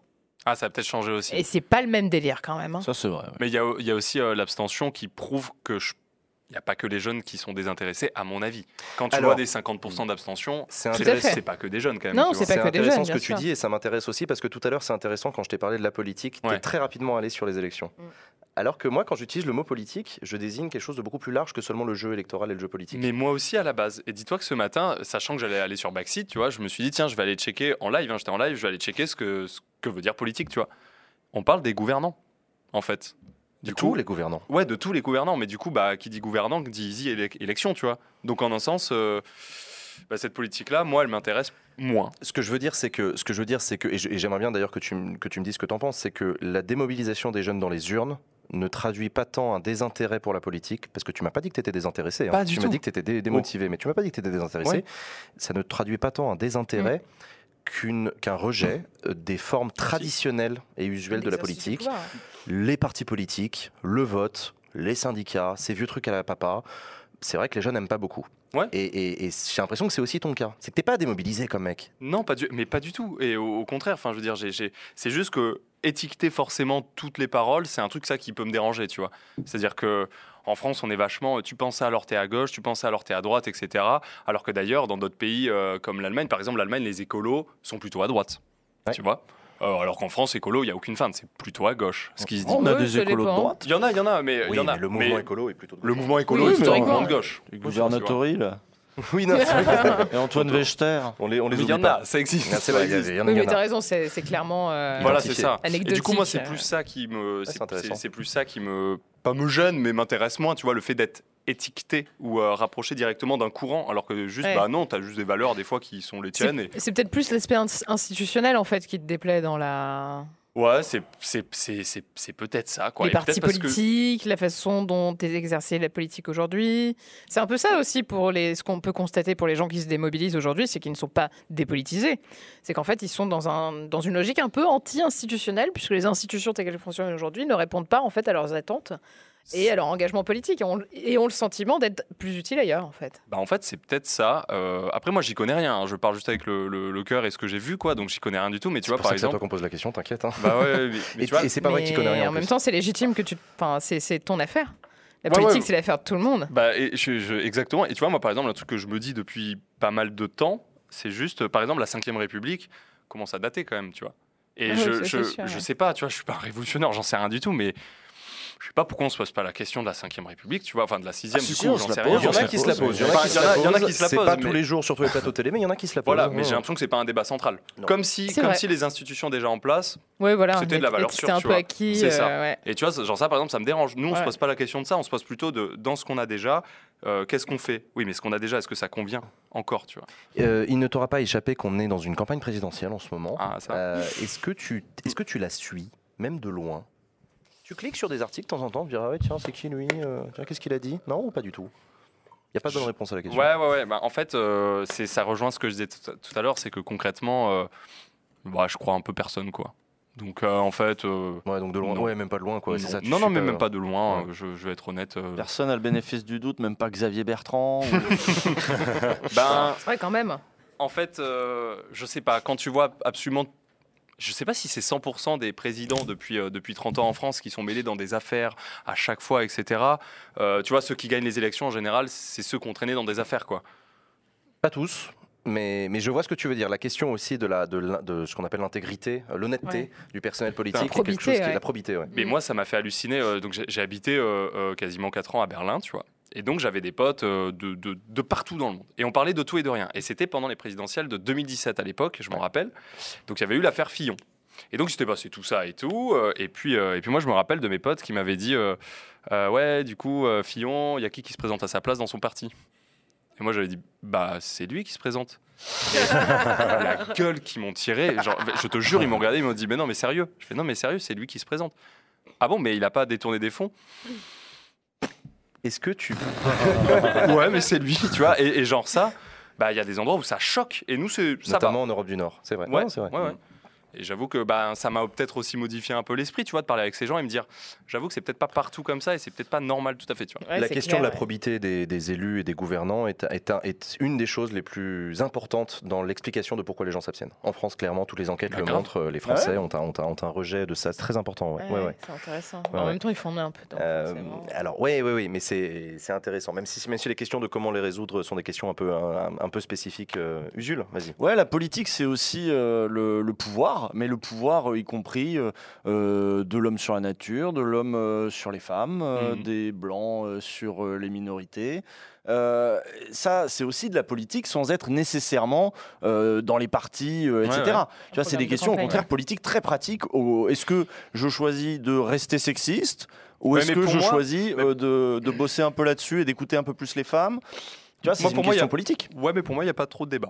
Mmh. Là-dessus, tu vois. Je vois pas pourquoi on débattrait de l'égalité homme-femme, je vois pas pourquoi on débattrait, tu vois, de l'égalité de tout ça. Bah, parce que c'est une réalité aujourd'hui, l'égalité n'existe pas. Oui, voilà. Mais du coup. Oui, euh, c'est vrai que c'est pas un débat en soi. La question, c'est de savoir Enfin, où est-ce, comment on fait pour équilibrer. voilà. ouais. La question, Ouais, c'est de savoir bien comment sûr. on fait pour euh, voilà, Oui, rétablir sur le tout ça et principe, tout. on est tous d'accord. Mais Mm. voilà, dans l'idée, pour moi, c'est pas, on va pas commencer à débattre pour savoir, ouais, mais putain, les femmes, peut-être 25% de moins à leur payer. Enfin, tu vois, on va pas commencer à débattre de ça, quoi. Enfin, T'as l'impression que tu Ouais. fais l'unanimité dans ton audience sur ce genre de, de prise de position qui, pour Mm. toi, n'en sont pas, mais qui, au fond, Mm. sont quand même euh, aux yeux de la communauté Twitch. Tu vois, il y a différents euh, streamers qui euh, vont porter certains discours sur les femmes ou certains discours sur euh, les minorités ou sur un engagement dire. En fait, récent. en fait, moi, j'évite de, de- Alors, quand il y a des valeurs qui, me- qui, qui me tiennent à cœur, je vais les mettre en avant tant bien que mal. Et puis, en fait, c'est même sans faire exprès. Tu sais, c'est au travers des discours et tout au Mhm. quotidien. Après, est-ce que je vois parmi les communautés des gens qui partagent ou pas J'ai envie de dire. euh, J'ai envie de dire, ils, ils pensent ce qu'ils veulent. Moi, je fais du divertissement, tu vois. Et c'est c'est vrai aussi. euh, moi, je m'en fous, je m'en fous, tu vois. J'ai pas envie qu'ils me disent, euh, bah, moi, je pense que. En vrai, je m'en fous un peu, tu vois. Je, je- moi, je fais du divertissement sur ma chaîne et. Ça t'arrive de que- parler de politique, pardon, Ouais, avec euh, ta commune ou Non. pas? Pas du tout. Non, euh, non, mais par contre, je trouve qu'il y a des valeurs qui passent au travers de nos discours quotidiens, en fait, tu vois, indirectement. Euh, même si tu dis rien, euh, tu, tu laisses transparaître des choses, tu vois, mais même sans faire exprès, en fait. Mais Euh, d'ailleurs, on l'a vu aux The Event euh, avec ce qui s'est passé avec Inox. euh, typiquement, c'est l'exemple de justement de, de- des streamers qui n'ont pas du tout le même rapport à ça. Ouais. Euh, et le moment où il se trouve que c'est dans la même pièce sur le même événement que, que, que deux rapports radicalement différents au public et à ce qui passe et ne passe pas euh, se sont rencontrés avec Ultia et avec, Ouais. euh, et avec Inox. C'était ce moment-là. Mais moi, ça, tu vois, par exemple, c'est des trucs, euh, j'en avais déjà parlé, tu sais, le divan de DFG, euh, par Ouais. exemple, où on parle des choses, il, il parlait des, des choses qui, moi, me rendent fou, tu vois. Et, euh, et ben moi, par exemple, ce- ce- cette question de l'égalité homme-femme et des manières euh, dont sont traitées les femmes et les hommes, etc., moi, c'est un truc qui me rend fou. C'est-à-dire que, à force de, de- de voyager, discuter avec des, différentes filles et tout, je me suis juste rendu compte que, effectivement, être une fille, c'est juste le hard mode de la vie. C'est-à-dire que, concrètement, euh, tout, tout- tout est compliqué, tout est galère, tu prends cher de, de alors j'allais dire de ta naissance, j'abuse un peu, mais pas loin, tu vois, jusqu'à bah, toujours. Et c'est un truc qui me, en fait, l'injustice au sens large me rend un peu fou. Et ce truc-là, homme-femme, ça me, ça me fait sortir de mes gonds plus que n'importe quoi d'autre, j'avoue. Et pourtant, je suis un homme blanc euh, qui a grandi et né en France, euh, tu vois, genre, je suis Mhm. quelqu'un, moi, en termes d'inégalité, euh, enfin, Mais pas sur, le- sur- hein. sur la question du hard mode, c'est intéressant parce que toi et moi, on est streamer et on est des mecs. Ouais. Et, et moi, c'est un, espèce de constat que j'ai toujours fait, c'est que j'ai eu, mais, mais, mais j'ai pas eu le quart du début de la difficulté de nos potes meufs qui sont streameuses Mhm. euh, sur cette plateforme. Ouais, ouais. Et en plus, je parle de politique, c'est-à-dire que moi, je m'expose d'autant plus. Je, je pense que je n'aurais jamais pu faire ce que j'ai fait si j'avais été une meuf. Impossible. Euh, non, ouais, c'est tu parles de hard mode, c'est Le hard mode, moi, mais je, mais impressionnant. je le pense vraiment, le Ouais. hard mode, c'est le hard mode de la vie. Genre, euh, quand t'es une fille, c'est tout est plus compliqué, tu te poses plus de questions sur tout, c'est l'enfer, tu vois. Dès que tu ouvres ta, ta gueule, t'es quelqu'un de chiante, tu, tu, tu, tu vois, tu casses les couilles aux gens, euh, t'es es emmerdante euh, avec tes vieux soucis et tout, tu vois. Ça, c'est des trucs, ça me. J'avoue que c'est des trucs qui me travaillent, tu vois. Mais... Il y, a un truc qui, euh, il y a un truc qui est intéressant chez toi, Ponce, c'est que toi, tu aimes bien aller à la rencontre des gens. Tu fais des longues émissions où tu essaies de faire des portraits, mais qui Ouais. es-tu vraiment derrière, etc. Je me suis posé la question en préparant cette émission est-ce que les opinions politiques des gens ont une place dans le dans l'appréciation que tu vas te faire d'une personne? Bah, ça dépend lesquels, quoi. Si ça part beaucoup trop loin, ouais, quand même, en un sens, ouais. Mais sinon, non, parce que je trouve que c'est intéressant aussi d'avoir des, des- tu vois, des avis de tout le monde, de se nourrir aussi des, euh, des vécus de chacun. Donc, euh, oui et non, tant que c'est explicable, justifiable, entendable, etc. Quoi. D'accord, donc Ouais. tant que ça franchit pas des lignes jaunes euh, qui sont, qui sont celles de valeurs et- élémentaires. Exactement. Toi, tu, ok, d'accord. Tu as des amis proches qui n'ont pas du tout les mêmes opinions que toi, et c'est cool. Ah ouais, ouais, ouais, j'ai des amis proches qui n'ont pas du tout les mêmes opinions que moi, et c'est cool, ça dépend l'heure et ça dépend le taux d'alcool, quoi. Mais euh, c'est- en, en vrai, je préfère quand même ça plutôt que l'entre-soi. L'entre-soi, c'est pas non plus un truc qui me fait kiffer, euh, je trouve pas que ça fasse vraiment avancer, même si c'est rassurant, quoi. Je sais pas. L'entre-soi, Léa, t'en penses quoi toi? L'entre-soi, c'est. euh, Toi, par exemple, Léa, tes potes, Mm. ils sont tous comme toi Non. De gauche féministe ou... Non, non, non, non, moi Si je j'étais puis me à permettre. Assas, alors autant te dire que. non, Mais t'as ouais. pu ne pas garder aucun pote non, je, d'Assas. je hein. plaisante. Et en plus, les potes que j'ai d'Assas, finalement, sont pas tant de droite que ça. C'est pas du tout des caricatures. Euh, ouais, je- bon, il y a une certaine. euh, Il y a une certaine. Alors. Ils ont pas, tous mes potes n'ont pas cet engagement que j'ai moi parce que j'ai aussi décidé d'en faire ma carrière Ouais. euh, professionnelle. J'ai quitté un taf assez confortable pour vraiment me consacrer à ça à 100%. Euh, donc clairement, ils n'ont pas du tout la même notion et les mêmes, euh, la même approche, c'est évident, mais globalement, ouais, c'est assez convergent, on va pas se mentir. hein, je... Et j'apprécie ça parce que je j'ai pas envie de me prendre la tête avec. Tu vois, par exemple, moi, une règle, je parle pas de politique avec mes potes ou pas trop. Ah ouais Ah ouais? Ah ouais, j'essaie de pas faire ça. Je fais ça toute la journée. Franchement, le soir. Ah euh, oui, peut-être dans ce on prend un verre, va euh, tu- lâche-moi la grappe, tu vois. Et, à chaque ouais. et puis, bien sûr, tout le monde est là. Et toi, alors, t'en penses Je suis comme toi, moi j'avais même une règle, là, j'avais vas-y, même une lâche. règle à une époque, ça passait 22h30, arrêtez de me Ah parler politique, je ne réponds plus. euh, Ouais, mais parce que, vous en, parce que vous en parlez toute la journée, et c'est peut-être ça qui joue. Oui, Parce que concrètement, moi justement, j'aime bien ah, tu vois, Bien recueillir sûr. un petit peu les, les- les avis de mes potes quand je les vois, on s'est pas vu depuis longtemps, ouais, voir ce que ça pense à propos des, des- des différents sujets qui ont été mis sur la table récemment et tout. Tu vois, moi j'aime bien quand même ce truc-là. Même si, j'avoue, un peu comme toi, la plupart de mes amis, ça reste assez convergent. Ouais, voilà. Quand même, c'est une Je réalité. me suis ouais. jamais pris le bec avec, euh, avec des potes, pas sur la politique, plus sur des enjeux de société et sur les questions Ouais. féministes aussi, parce que le féminisme, ça reste une expertise. Et il y a plein de choses que les gens ne comprennent pas. C'est une réalité. Donc parfois, euh, il faut quand même, euh, tu vois, genre gratter un peu pour laisser entendre un certain nombre de choses. Et là, parfois, j'ai eu quelques intercations, mais Mhm. pas sur les aspects vraiment politiques. Euh. Jules, tu voulais demander Ouais. un truc Non, non, mais moi, c'est- non, non, non, juste, Ah non, euh, je sais pas, je tu me regardais avec tes yeux. Je voulais euh, savoir si t'avais un truc à dire, tu m'as fait oui de la tête de manière très Oh bah, parce que moi, tu me demandes, j'ai toujours un truc à dire, mais il n'y avait pas. C'était sur quoi C'est les. Qu'est-ce que je- à partir de 22h30, moi, je, tou- je parle toujours de politique. Euh, par contre, ce qui va m'emmerder, moi, c'est de parler boulot boulot. Tu vois, euh, souvent on est à des soirées, euh, toi, euh, bah, les mêmes, hein, où on est entouré de gens qui soit font des vidéos, tu dois connaître les mêmes soirées, euh, font des vidéos, font du, du stream, font du machin. Et c'est vrai que des fois, tu les fous tous ensemble dans une pièce, ils parlent que de ça, et ça, ça casse les couilles, moi je trouve. Ça, Ouais, ça c'est le ouais. truc qui m'emmerde un que- peu trop. Ouais, mais parce que c'est des métiers aussi où on met Oui. tellement de notre personne que c'est vrai que ça fait un peu partie de nous, quoi. C'est difficile de passer outre. Mais, Mais c'est du vrai. coup, la politique, c'est pas devenu ça pour moi. Moi, la, politique, Ouais, c'est toujours les tripes, et je peux toujours à 1h du mat. euh, ouais, ouais. Non, non, c'est vrai, on a des très belles discussions, toi, toi, et ouais. moi, à 1h du mat d'ailleurs, c'est à chaque fois, c'est extrêmement chouette. Euh, Gaspard, tu voulais dire un truc? Euh, Moi, j'ai une question pour vous deux, euh, Jean et Ponce, puisque Euh, Non, mais il y a, vous, quand vous étiez au- aux, Event, aux The Event, comment vous avez réagi quand il y a eu euh, Emmanuel Macron qui a parlé du The Event C'était pas la première fois, mais est-ce que vous avez senti euh, tous les deux que c'était une forme, bah, je parle plutôt à Ponce ici, mais une forme de récupération politique? Est-ce que même ça vous a fait flipper de partager, peut-être de retweeter ce, ce- cette intervention du chef de l'État en vue de ce qui s'était passé avec McFly et Carito en début d'année? Et tout Alors, euh, moi j'en avais un peu rien à foutre pour être tout à fait franc. Ouais. Mais mm, ouais, vraiment. Et euh, c'était le sentiment global là-bas? Oh oui. Oh oui. Non, oh oui. Qu'est-ce qu'on s'en fout Ah, moi, j'en ai, très, vraiment. j'en ai très peu parlé, mais tu sentais que sur place. Alors, déjà, personne n'avait envie de parler de Macron. Mais vraiment, on Oui. était à 2 Euh, milliards de kilomètres de. Macron et de ses problèmes. Enfin, vraiment rien à foutre. Qui Et, euh, ouais. et, euh, et je crois que ouais, la plus belle analyse politique sur ce sujet-là du tweet de Macron a été fait par Antoine Daniel qui a dit Osef. Osef. Après, après, il y a quand même à remarquer, pour une fois, ça a été tweeté av- euh, pendant Alors, c'est justement ce que j'allais dire. Voilà. C'est que moi, du coup, j'étais en direct sur France Info le samedi matin pour parler du The Event. Et du coup, le journaliste de France Info me lance sur le The Event de l'année dernière en disant euh, Dis donc, le The Event, c'est très important comme événement. L'année dernière, même le président de la République avait tweeté. Et moi, j'ai répondu du coup en direct sur France Info Ouais, euh, il avait tweeté l'année dernière, mais il avait entendu la fin de l'événement. Cette année, peut-être qu'il va inciter les gens à, bon, à donner, je sais pas. Étant donné Voilà. que le but c'est récolter euh, des, des- des dons, bah, vaut mieux le faire avant quoi. Donc, que coup, après. donc- donc Emmanuel Macron a fait sa vidéo effectivement où il a euh, donc il était à Rome pour le G20. Il a fait sa vidéo dans un couloir, euh, je sais pas où exactement. Euh, la vidéo était totalement inaudible, on n'entendait rien à ce qu'il disait. C'était euh, d'accord. dans la, dans la plus pure tradition Twitch. hein. C'est toujours très mauvais son le début. Quand tu Ah, te lances, je- ton son est à chier. Ah, mais là c'était une catastrophe. Et hein. de ce point de vue-là, Emmanuel Macron a peut-être fait un clin d'œil d'ailleurs. Streamer. Vas-y, moi non plus, mon micro ne marche pas. Euh, donc voilà, non, c'est- c'était. euh, et il a fait son petit discours. Écoutez, moi, j'ai- alors, il y a plein de gens qui étaient scandalisés euh, sur le discours. Moi, je l'étais pas plus que ça parce que c'est très présidentiel. hein, c'est le côté très. euh, euh, Youpi, vive le Téléthon. tu C'est un a- côté Miss Ah France. ouais Il a Il y a des eu équipes. deux phrases qui ont un peu emmerdé les gens. Le premier, c'est qu'il commence un truc en disant l'année dernière aux The Event, je vous avais demandé de rester unis et vous l'avez fait et merci pour ça.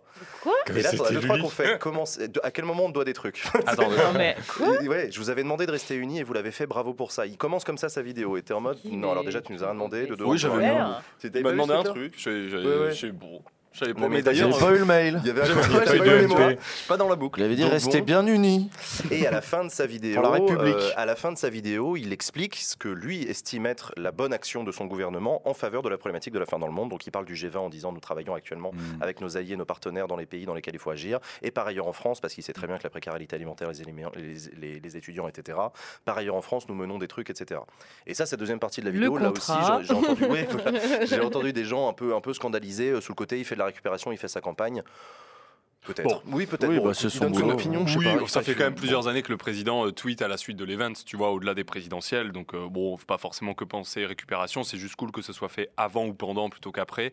Euh, mais après, moi, pour être honnête par rapport à ce qu'il a dit, euh, en fait, il a tweeté, je crois, le samedi. Euh, Ouais, je sais que tout le monde disait Eh, Macron a tweeté, bon rien à foutre, on fait nos trucs et tout.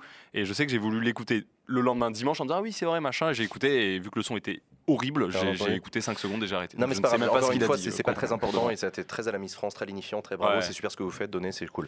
Euh, par ailleurs, je pourrais être tout à fait concret, tout à fait euh, voilà. Jean-Luc Mélenchon, lui aussi, a parlé du The Event. C'était sur RTL ce matin, si je ne dis pas de bêtises. Qu'est-ce qu'il a dit Moi, je dis non, Bah, rien, il a, il a cité par ailleurs euh, le The Event dans, dans- dans- dans le flot de sa pensée.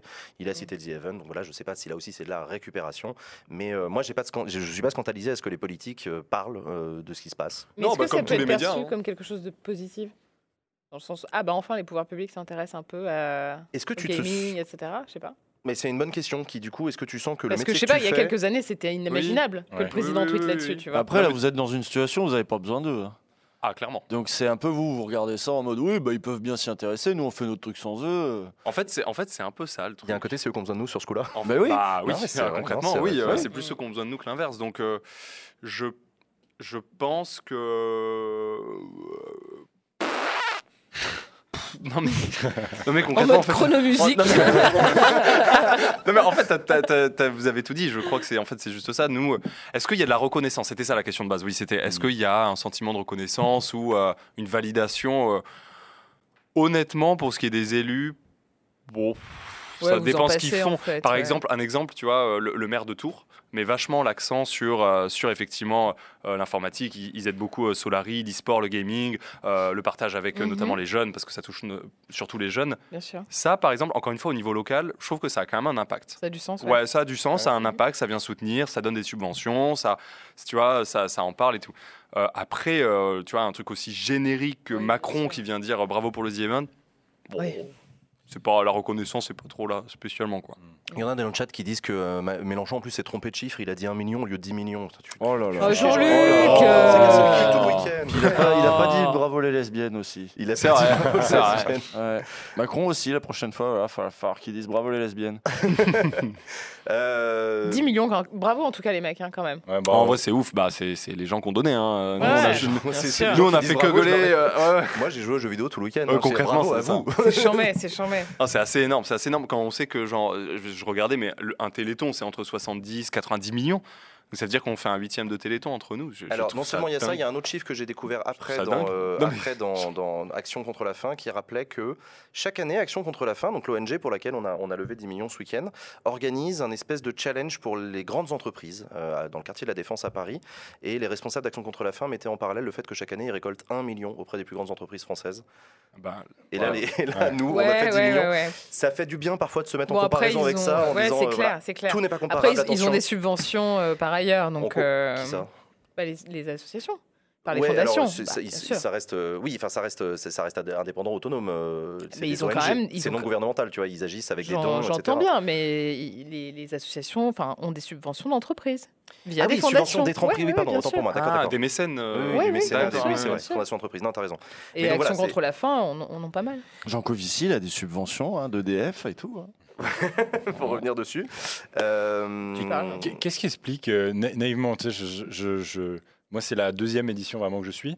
Euh, Qu'est-ce qui explique que là, vous, ce soit 10 millions? C'est parce qu'il y avait plus de streamers ou c'est parce que les gens globalement ont plus donné Concrètement, euh, concrètement, ça fait ça fait trois ans que Twitch ça explose, ça explose, mais dans des chiffres, euh, ça explose pas vite fait, Ouais. ça explose. Tu parlais, tu parlais de Twitch aux gens en 2000, euh, 2018. Euh, personne connaissait, t'en parles aujourd'hui, c'est bah, c'est déjà plus commun, on va dire, de regarder Twitch. Mm. Il y a beaucoup plus de gens. Regarde le, nom- le nombre de personnes qui ont regardé. Euh, quand tu vois 710 000 personnes sur le live de Zerator, quand tout le monde s'y rejoint, euh, avant, en cumulé, il y avait même pas 700 000, tu vois, il y avait même pas 500 000, il y avait même pas 400 000 en fait. Donc je pense que c'est plus la masse de gens qui regardent aujourd'hui et qui connaissent et donc qui sont capables de donner. M- moi, pour moi, c'est plus ça. C'est pas les gens, les gens sont pas plus engagés, mais on a C'est côté, mathématique, quoi. c'est mathématique. On a beaucoup plus de gens qui regardent. Et en plus de ça, la commune Twitch est aussi. À la fois, il y a plein de jeunes qui découvrent, mais elle est aussi vieillissante. C'est-à-dire que Elle a moi, je regarde. pouvoir j'ai- d'achat. Et oui, et oui bah, je veux dire, moi, quand j'ai découvert Twitch, euh, enfin, quand Justin TV, etc., moi, j'avais 21, 22 ans, j'étais étudiant, j'avais pas un rond, il y aurait eu un G-Event, j'aurais donné deux balles, j'aurais été fier, tu vois. Bah, Et c'est très bien de donner deux balles, hein, encore une fois. bah oui, c'est pour ça que j'aurais été fier. Bah, c'est pour ça que j'aurais été fier. Aujourd'hui, tu vois, euh, quelqu'un euh, qui est euh, jeune travailleur, euh, 32 ans, qui suit un streamer, et bah, peut-être qu'il peut plus se permettre de donner 10, 15 euros et il sera d'aut- d'autant Ouais. si fier, tu vois. Carrément. D'autant si fier, ça veut rien dire, mais vous avez compris ce que je Ouais, veux mais dire. on a l'idée. On, on l'a, on l'a. Écoutez, chers amis, on va passer à la séquence suivante de l'émission. C'est parti pour le quiz à la con. Trop bien.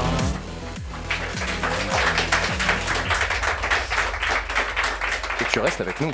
Avec plaisir. Le quiz à la con, chers amis, chers Ponce. Le quiz à la con est un jeu dans lequel je vous pose une question. Vous avez quatre propositions de réponse A, B, C ou D. Ok. Vous me donnez vos propositions de réponse et toi, le chat, tu joues aussi chez toi. Tu tapes A, B, C ou D dans ton chat, euh, dans le chat, pardon. Et nous, on récupère tout ça, on fait des datas et on voit ce que vous, euh, ce pourquoi vous avez voté. Mais pas le droit de regarder sur Internet. Chaque semaine, euh, cette semaine, les amis, en l'honneur de la présence de Ponce, un quiz à la con spécial fleur. Ah. Allez, j'y connais rien. Spécial fleur et politique, évidemment, sinon c'est Ok. pas drôle. Ah. Alors, euh, première question de ce quiz à la con, les amis. Euh, si la régie, vous êtes prêts, je pense que ça va pouvoir s'afficher. Parmi les villes suivantes, laquelle n'est pas considérée comme ville fleurie? Ok. Ah. Vous connaissez les villes fleuries Ouais, bien sûr, Ah. bien sûr. Après, ouais, il y a même des gens qui taguent euh, Ponce. facile, euh, hein. il faut pas le faire. hein. Ah non, non, t'inquiète Ouais, pas, les panneaux. vraiment, il faut a pas faire des mecs ça. qui écrivent Ponce sur Je ville te jure, on m'envoie des photos en disant ouais, euh, je t'ai tagué et tout. Je suis en mode bah non, du coup. En vrai, c'est drôle, mais le faites pas. Non, faut pas. Euh, donc ville fleurie, réponse A, Avignon, réponse B, Aix-les-Bains, réponse C, Levallois, Oula. réponse D, Nantes. Laquelle Alors- de celles villes n'est pas une ville Le, fleurie Valois, le Valois, Ponce, c'est full J'ai un fleuri. fun fact sur le fleury, Valois. Ouais. Attends, avant, avant de le dire, je te préviens juste que si vous connaissez la réponse à une question et que vous en êtes sûr à 100%, évitez de hurler pas. la réponse. Oui. Euh, Gardez-la pour vous et voilà. Ponce. Le Valois est la ville avec la plus grande densité de population d'Europe et dans le top 5 des villes les plus denses du monde. Avec T'es 27 sûr de 000, ça certains, 27 000 habitants au kilomètre carré. Au mètre carré. Ouais. Oui, c'est absolument gigantesque. Alors, Voilà. Levallois, Est-ce que pour ceux qui ne connaissent pas, Levallois est une ville de l'ouest parisien dans, en- dans Avec la- les le département des Hauts-de-Seine. Qui donc le maire est Patrick Balkany. C'est une ville qui est très résidentielle avec des grands ouais. programmes de avec des grands euh, euh, euh, programmes de logement privé. Donc c'est des grands immeubles entièrement privés de logements. Euh, Il y a énormément de gens qui euh, qui habitent là-bas, qui vivent là-bas. Euh, quelques sièges d'entreprise, mais surtout voilà beaucoup beaucoup de population effectivement, donc très ramassée. Oui, vraiment, ouais, il y a Ah, je savais énormément. pas que la densité de population. euh, Elle est à 27 000 habitants au kilomètre carré. Mais pour autant, euh, c'est une jolie ville euh, d'un point de vue euh, fleur. Le Valois? Ouais. C'est très minéral quand même. Non, je dis ça en fait, c'est très minéral, le Valois. ah, Mais je crois que c'est quand même ville fleurie. hein. Je sais pas. Du coup, alors que je regarde le chat, vous avez voté quoi? Le chat a voté Nantes à 42,4%. Quoi? Non, non, c'est. Euh, bah, je pense que c'est Fleury, non Alors je rappelle, alors, tu vois, pour ceux qui savent pas, parce qu'en préparant ce quiz à la con, je suis quand même allé vérifier Villefleury, parce que moi je voulais, Quels comme sont vous, les les panneaux critères, Villefleury, que c'est que c'est conneries. Villefleury, c'est une association. euh, alors, c'est pas vraiment une Ah, association. putain, en fait, c'est j'allais diri- te demander. ouais. Non, non, c'est dirigé par une institution euh, liée à je sais pas quel ministère à la con, peu importe. Euh, Il y a des critères. euh, Il y a des critères pour décerner Bah les oui. quatre fleurs de Villefleury. Il y a, un- il y a les critères sur. En fait, c'est un, c'est un truc d'attractivité des territoires, de développement du tourisme. Et donc, ce sont des villes qui se mobilisent sur les fleurs, les plantes, les buissons, les parcs et jardins, etc. Et Des donc, choses très euh, concrètes. des choses très concrètes. Et c'est un voilà c'est un outil d'attractivité des territoires. Sachant que donc voilà tu peux aller jusqu'aux quatre premières fleurs tu dois remplir des critères de simplement. Et ensuite il y a un comité national qui chaque année remet euh, les trophées 5 fleurs à quelques dizaines de villes par an je crois de Ah ouais, mémoire je crois que j'ai jamais Et là, vu une c'est 5 vraiment un prix spécial.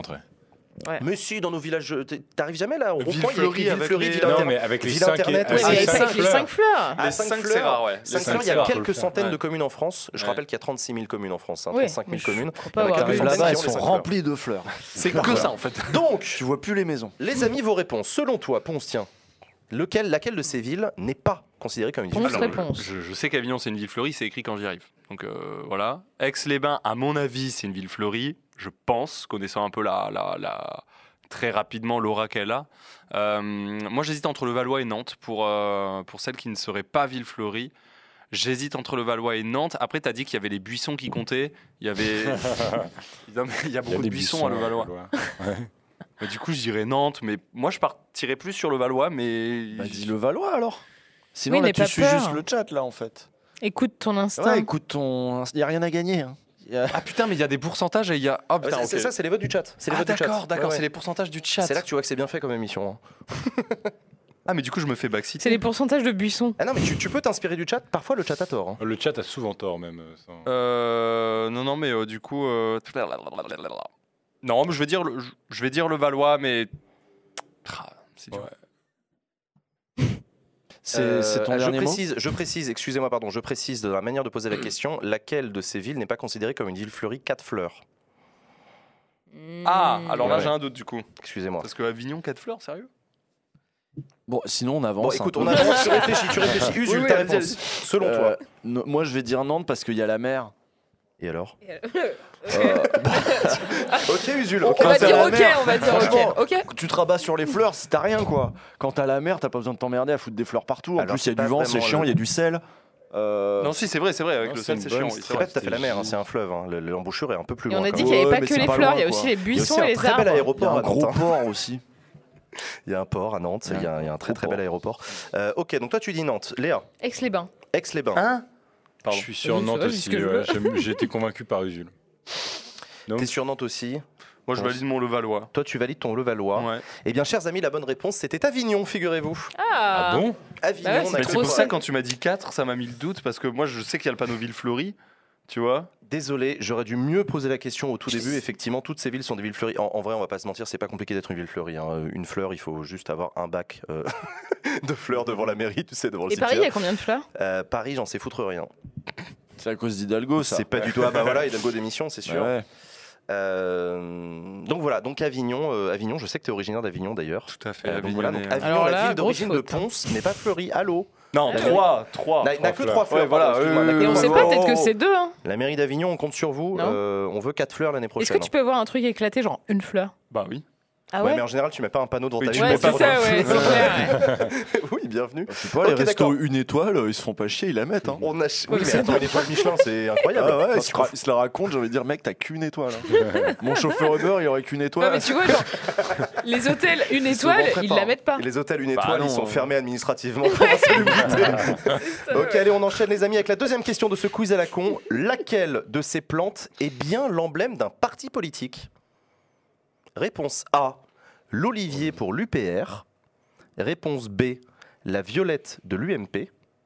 Réponse euh, C, la feuille de chêne du MNR. Le MNR, c'était le mouvement national républicain à l'époque de Bruno Maigret, dans les années 90-2000. Quelle Et la rose blanche pour le PCD, le Parti chrétien démocrate. T'en as des plus durs? Est-ce que tu Euh, connais les, déjà les partis dont on parle? L'UPR, ça dit quelque chose? Il était Oui, candidat. UPR, bien sûr. voilà, UPR, vois, UMP. Euh, UMP, ça dit, euh, MNR. T'as contextualisé, c'est bon. Et, et, euh, PCD, c'est bon. Moi, je vais dire PCD. Ok. Ouais. La rose blanche pour le PCD, pour toi, est bien son emblème. Ah, Attends, laquelle de ces est bien l'emblème? Ouais, je crois que c'est l'olivier pour le pour le pour l'UPR. Hein. Ah oui Oui, oui, oui, oui, oui, parce que pareil. oui, oui, vraiment, il a dit c'est un symbole de paix, je sais pas quoi là. Quoi? Mais non, c'est symbole de la Provence, ouais. Pas la paix. Euh, L'olivier pour l'UPR Ah. Franchement, ça me dit quelque chose. Mais euh, il me semble que ouais, il y a le truc l'olivier, c'est pas la paix. Si, si, avec la colombe et, la colombe et l'olivier, c'est la paix. Bon bah voilà, c'est la paix Ouais. alors. Ok. P, euh, PAX. Évidemment. Ouais. Évidemment.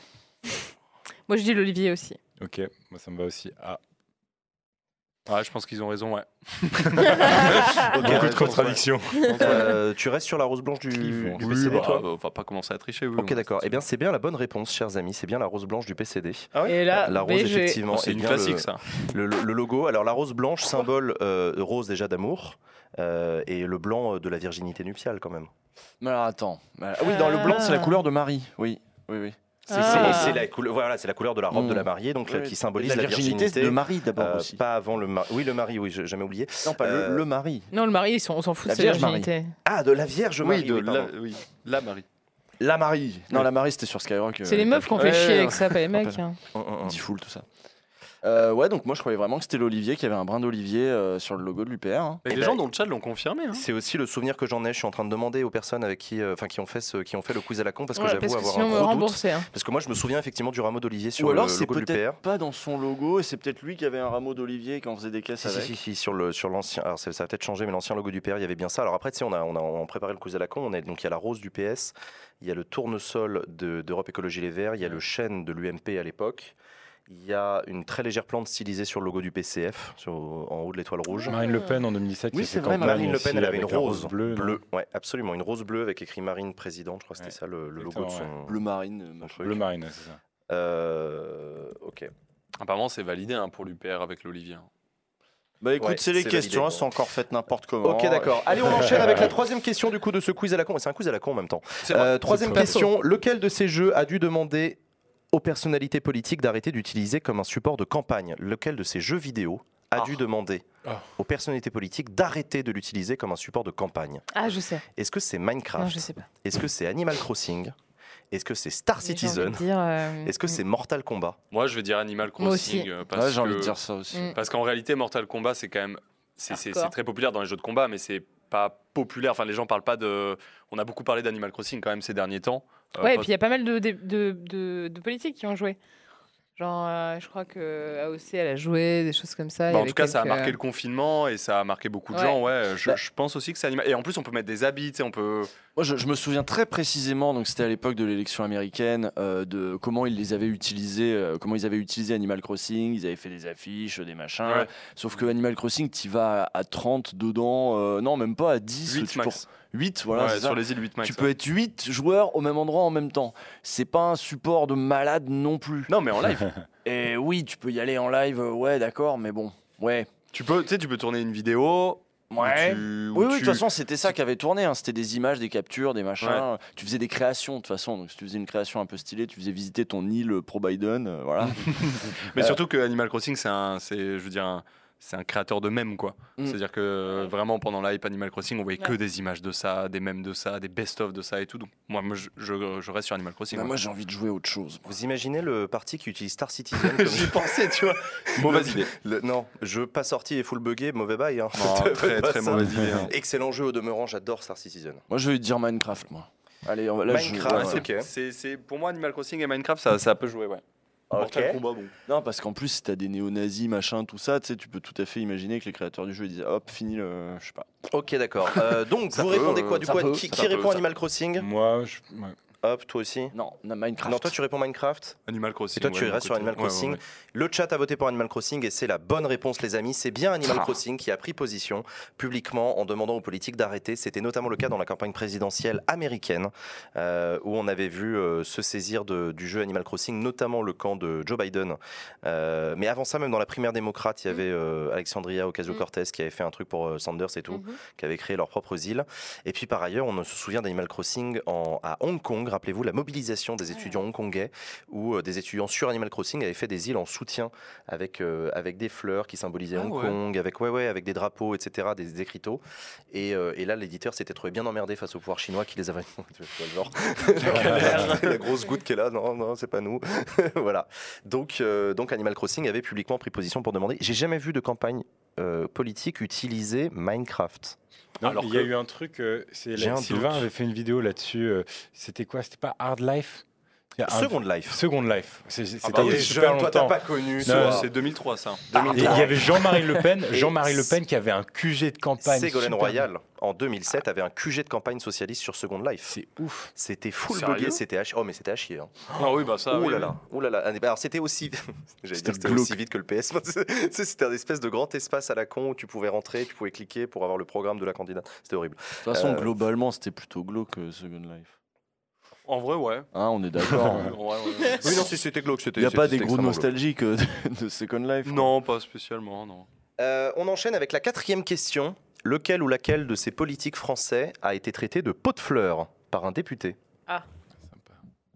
Est-ce que c'est Jean-François Copé Réponse A. Est-ce que c'est François Bayrou Réponse B. Est-ce que c'est Fleur Pellerin Réponse C. Moi, je, ouais. Ou est-ce que c'est Cécile Duflot Moi, je veux dire Cécile Duflo. Réponse D. Cécile Duflo. euh, Tu les identifies tous là, les politiques? Je. Ouais. Ok, cool. Ouais, ouais, ouais. Alors, Bah, ceux- Malheureusement, on en entend parler partout, quoi. Euh, alors Jean-François Copé, ancien secrétaire général euh, de, de l'UMP, euh, ou président, je ne sais plus comment on disait à l'époque. Euh, voilà. C'était pas maire de Bordeaux pendant des années. euh, Non, Copé, pas du tout. Non, Non, c'était Copé, c'était le. C'était qui euh, qui était Il maire de main, de meul, de De, de, maire de c'est Meaux. De Meaux. C'est Juppé le maire Ah oui, Bordeaux. c'est Juppé. Main. putain, je suis con. C'est Juppé qui était à Bordeaux. Melun. C'est Meaux euh, non, la- c'est mot, c'est mot, c'est mot. Oui, c'est Meaux, c'est bien Meaux.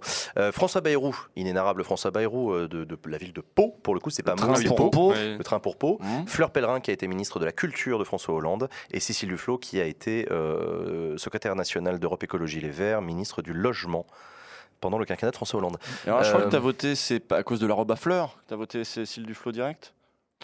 Ah, tu te souviens de la robe à fleurs de Cécile Duflot? Non, ça me dit rien. la Ah, Ça va t'énerver. C'est peut-être ton inconscient qui a fait le lien, non? Cécile Duflot se pointe à l'Assemblée nationale, elle était ministre, elle se pointe à l'Assemblée nationale dans une robe euh, à fleurs, euh, une, robe à, une robe à volant, euh, pas une robe stricte de type, euh, de type euh, Tailleur, euh, tailleur, tu vois, ouais. Et elle s'est faite euh, siffler euh, par, des, par des députés euh, de droite euh, D'accord. qui avaient Genre fait des, petites réflexions, genre, Hmm enfin, tu vois, Ouais. Oh l'angoisse. L'angoisse. mais sordide. Mais c'était quand ça Euh, Quinquennat de François Hollande, donc Ouais. 2012-2014, avant D'accord, qu'elle quitte le gouvernement. Ouais, c'était un de ses premiers Non, ça fait partie de ces moments extrêmement gênants où des Stylé. femmes. euh, ouais. Stylé. Puis en plus, elle, elle, elle a confié après qu'en fait, elle s'était dit bon, je vais prendre cette robe parce qu'elle est pas trop sexy, ça passe et tout. Oh l'enfer. Ouais, elle a fait une interview, mais c'est mais c'est sordide. elle. L'angoisse absolue. Et c'était Elle a- Cécile Duflo euh, Ouais. qui avait mis C'était cette robe-là Cécile Duflot qui avait mis cette Ah robe non, j'avoue, j'ai j'ai- ouais, j'ai- j'ai pas choisi ça pour la référence à ça. Euh, non, juste que pot de fleurs, c'est un truc qu'on, c'est malheureusement une critique qu'on entend souvent, euh, justement pour les femmes, justement Mm. euh, pot de fleurs, etc. Donc euh, j'ai- c'est pour ça que j'ai évincé Copé et Bayrou de la question. Et après, euh, Cécile Duflo, je sais pas, un peu random, j'avoue, euh, entre les deux. Ok les amis, vous votez quoi vous? Moi, je vais suivre Ponce parce que Fleur Pellerin, ça me paraît un peu, euh, un peu fastoche. Ouais, en Ok. même temps. ouais. Oui. Tu sais, ils sont Léa, pas toujours Usul, vous votez quoi non. Ça, c'est le moins qu'on puisse dire. Euh, Moi, j'ai envie de dire Bérou parce qu'il c'est un Moi peu un aussi. peu de fleurs quand même. François Bayrou, un peu de fleurs. Bisous, Putain, François. c'est c'est marrant, je dirais pas ça de lui. Mais ok, d'accord, why not? Usul? Ouais, moi aussi. François Bayrou Ouais, parce que là, on sait pas trop à quoi il sert là, avec son haut commissariat, machin. C'est peut-être C'est ça, quoi le peut-être plan? dans ce contexte-là. Ou alors euh, parce que voilà, on l'a mis là euh, pour euh, faire style, il y a le modem à côté de LREM ou je sais pas, un, un peu dans, dans ce sens-là. Hmm. sais Je pense qu'ils ont voulu ne pas le fâcher, oui. Euh, Du coup, la bonne réponse, chers amis, c'est réponse C, Fleur Pellerin. non Eh ouais, Ah oui, Fleur bah, Pellerin, Ouais, son prénom c'est Fleur, Attends, et un député bien inspiré a fait un jeu de mots avec son prénom en disant on devrait l'appeler le pot de fleurs. Fleur C'était Pellerin. Je vais te retrouver Et c'était dans quel, euh, dans quel contexte aussi De l'école primaire. Parce de- qu'il y en a un qui est bon pour. euh, Alors, c'est- et je n'arrive pas à avoir accès au site. Euh, ah, c'était- Marc Le Fur. Ah. Marc Le Fur, député euh, UMP à l'époque. J'allais dire Julien Aubert parce qu'il aime Il bien. est faire des toujours député, Marc. Le Fur, je ne sais plus, je ne crois Je pas. crois que oui. Il est toujours député. Il y a pas des jeux de mots avec le fur là. Marc le on fur. Les jeux de mots sur les noms, les prénoms des, des- des- voilà, des politiques sont interdits dans mon chat, donc calmez-vous. Euh, donc voilà. Tu vois, pot de fleurs, par exemple, c'est une critique qui revient beaucoup pour, euh, pour euh, notamment les, les filles sur les plateaux sur, euh, sur Twitch quand elles ne parlent pas assez, par exemple. Mm. Tu vois? Oui, c'est vrai, c'est vraiment c'est un des truc qui misogynes revient qui- souvent. c'est très impressionnant. ouais. Euh, Euh, c'est vrai, c'est vrai. Dernière question de ce quiz à la con, les amis. Tu sais que notre invité tout à l'heure, c'est Cédric Villani. ouais. Tu vois qui c'est? Bah, en fait, euh, je, je- je- je vois qui c'est de, de visage, mais pas plus que ça, tu vois. Ok, d'accord. Euh, je eh sais ben, qu'il il faisait des, des mathématiques. Il est mathématicien, Ouais, effectivement, médaille Fields de mathématiques, et il s'est engagé en politique depuis 2014, et donc ce sera notre invité tout à l'heure. Euh, il a la particularité d'avoir une araignée en La broche. fleur et l'araignée. Euh, voilà, la question est simple. Cinq- cinq- cinq- cinquième question. Combien d'araignées différentes Cédric Villani Ah. possède-t-il? Ah Broche que- d'araignée. J'ai failli faire un clutch énorme, quoi. Je crois que tu allais dire combien y a-t-il d'espèces d'araignées dans le monde. J'ai le chiffre exact. C'est quoi le chiffre exact? 50 000. Bon, c'est facile à 50 000 retenir. espèces d'araignées? Oui, et il y en a qu'une seule qui vit dans l'eau, et il y en a qu'une seule qui est végétarienne. Mais toi, mais t'es énorme en fun fact. Hein. c'est du fun fact. C'est du fun fact. génial. Mais pareil sur le truc de Levallois, c'est ouf quoi. C'est cadeau. C'est cadeau. Mais en fait, non, mais en fait, je, je, je suis insupportable. Quand j'étais petit, je posais des questions H24 à mes parents Ah dès non, qu'on mais ça devait voyait un être truc. chaud, ouais. Et maintenant, on a Internet. Donc dès qu'il y a un truc, je suis en mode. Hein Eh, le, maître, 50 le maître 000. des fleurs, qu'est-ce que vous voulez que je vous dise, Sakari Oui, bien sûr. Euh, donc la question, voilà, combien Cédric Villani Je sais pas pourquoi les votes marchent pas, mais on, on croise le doigt pour que ça fonctionne. Est-ce que c'est 35 réponse A? Non, si c'est bon, ça marche. Est-ce que c'est 35 réponse A? Est-ce que c'est en fait il en- il en a qu'une seule? On a l'impression qu'il y en a plusieurs, mais en fait c'est toujours la même. Est-ce que c'est 140 réponse C ou est-ce que c'est euh, 60 réponse D? Est-ce que vous, déjà, vous en avez déjà vu plusieurs? Ouais, moi j'en ai Ouais. vu une en or et une noire, je crois. Ok, donc Franchement, j'ai ok. jamais fait gaffe. Ouais, mais imagine, il a peint en noir. Non, il y a différentes tailles. Il y a différentes tailles aussi, je crois. Si je dis pas de conneries. Bah ouais, parce qu'il y a différents jours de la semaine. Et je pense même qu'il y a. a 50 000 Vous pouvez voter le chat, vous pouvez voter, n'hésitez pas, vous tapez A, B, C ou D. Euh, voilà, donc il, a, 140 pour les il en a effectivement plusieurs. Euh, effectivement, c'est pas la réponse B, on peut le dire. Il en a On lui demandera plusieurs. où il les range. Eh ben j'en sais rien du tout. Déjà, faut avec trois paires de boucles euh, d'oreilles. T'as des broches araignées toi chez toi ou pas Bah, très peu, très peu. Ça Pas- pourrait t'aller toi, la jamais petite style assez, broche pas euh, assez. Ouais, le truc gothique un peu là. Ouais. Non, Ce serait non, mieux que le redingote style. et euh, broche. Ce serait mieux que le style Emmanuel Macron. Mais c'est pas Emmanuel Macron. C'est Steve Jobs. Euh, ok, d'accord. Moi, je veux Euh, dire A, moi. Alors tu dis réponse A, Parce que C'est déjà 35. énorme en vrai, 35 broches euh, araignées. Enfin, Mais franchement, qui a lâché cette info? Bah, bah, lui, lui. dû le dire. ouais. j'imagine. Hein. Ouais. Non, mais il ouais, a mais c'est répondu. chelou, quoi. ouais, ouais. On est 35. Euh, Gaspard, Euh, t- allez, 35 aussi. Ça me paraît un chiffre cohérent. Ouais. 60, ça paraît, euh, comme par hasard, un chiffre rond. Euh, Ouais, ok, donc réponse A aussi. Léa, 140. Toi tu dis 140 Ouais, réponse stocké, là. C. Ah, il y a- ça peut être un Ah, ça, collectionneur de broches carrément. araignées. euh, Il peut même s'en faire Ah ouais, fabriquer par des amis. euh, quoi. C'est possible, Euh. Bijoutier, c'est possible, hein, c'est possible. Ouais. Usul, tu dis quoi Euh, 60, comme ça, je dis un autre truc. Toi, tu dis réponse D, De toute façon, 60. je- Eh bien, la bonne réponse, les amis, c'est bien Ponce qu'il a. C'est bien la réponse A. 35 35. broches, il a. Bon, on, on vérifiera parce que peut-être qu'il en a plus maintenant, entre temps. Ah, peut-être, peut-être qu'on va, on va fact-checker avec lui Je en pense direct. qu'il vaut mieux, ouais. Obligé, les gens lui en offrent. Obligé. Les gens, tu C'est sais, ils. Non, mais franchement, et tu l'achètes où la broche araignée On t'offre des fleurs, toi, pense? Ouais, ouais, souvent. Ouais. Ouais, mais- ouais, dans les conventions ou quoi, souvent, euh, ouais, il y a des petites T'en trouves pas souvent, mais si tu, si tu dois Ah voir oui, si Cédric t'en vois une, Villani c'est et sûr que, que- tu t'envoies une, Si tu tombes Ah, dessus, je vais lui prendre, euh, tiens. Ouais. par euh, inadvertance, oui, c'est certain que tu l'achètes pour Cédric T'as Villani. déjà offert des trucs, sûr. Usul À Cédric Villani? Non, non, toi. Euh, Il y a déjà des gens qui t'ont offert des trucs Oui, oui, des- oui, oui, oui. Ok, d'accord. Moi, une fois, on m'a on offert t'offre un truc horrible. Non, je réfléchissais. Est-ce t'a trop des vénère. trucs? Ouais, une fois, j'avais, on m'avait offert un truc, je croyais que c'était un iPad, je sais pas pourquoi j'avais trippé. J'avais vu une conférence, il y avait des gens qui intervenaient, qui avaient des iPads à la fin, du coup j'étais trop saucée. Et quand j'ai ouvert, c'était un plat. C'était quoi? Un plat C'était un plat. à fruits. J'étais Bah, trop vénère. J'avoue. Moi, En temps, déjà offert des, des gâteaux, et, mais en sur un truc de convention ou quoi, genre un meet-up et tout. Moi, je flippe de ouf parce que j'avais vu une américaine, et en fait, ils avaient ouvert le, le gâteau, une, une rosta américaine, et à l'intérieur, il y a des, des espèces de, de broches, de pics et tout. Toujours faire gaffe à. Ah, mais c'est sûr que recevoir à manger, Faut ça faire peut être un peu plus Moi, j'ai délicat. Surtout si t'es un truc de russe. Genre, euh, et qu'on te sert un verre, tu dis non. Mais euh, faire non, non, je sais pas, moi, moi je, non, en Ah. général, on- les gens, ils m'offrent leur opinion. Oh. Ponce m'a offert une fleur aux Event. Euh, une très belle Oui, j'allais fleur, dire, effectivement. euh, c'est vrai, tu m'as offert une Quand fleur. même.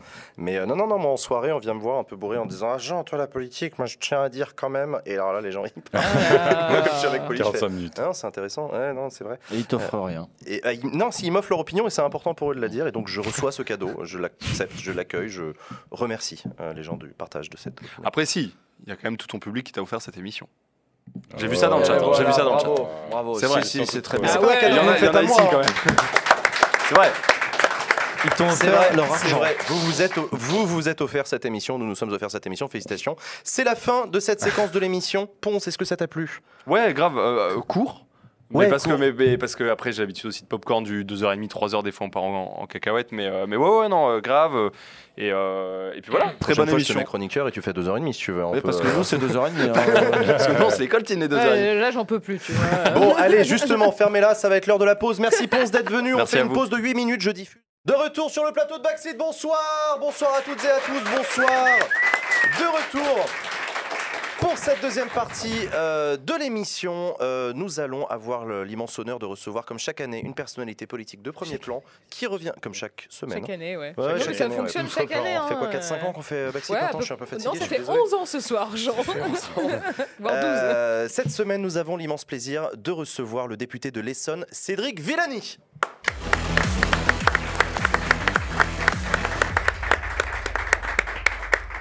Bonsoir Cédric Villani. Bonsoir Jean Massier. Comment ça va? Ça va, ça va bien. Évidemment, ici, ça ne peut qu'aller bien. Très bien, tant mieux. ouais. Très, content de vous accueillir. Cédric Villani, c'est pas la première fois que vous venez sur Twitch.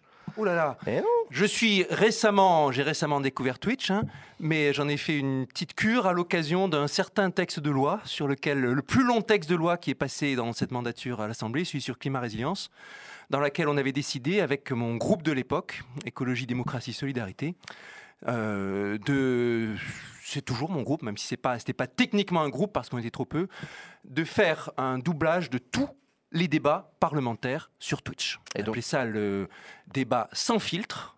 Il y a eu quelques, un certain nombre de personnes autour de la table qui, à un moment ou à un autre, s'y sont invitées et on en était super heureux de ce que ça a donné. Vous êtes Et j'ai été épaté par l'ergonomie de Twitch.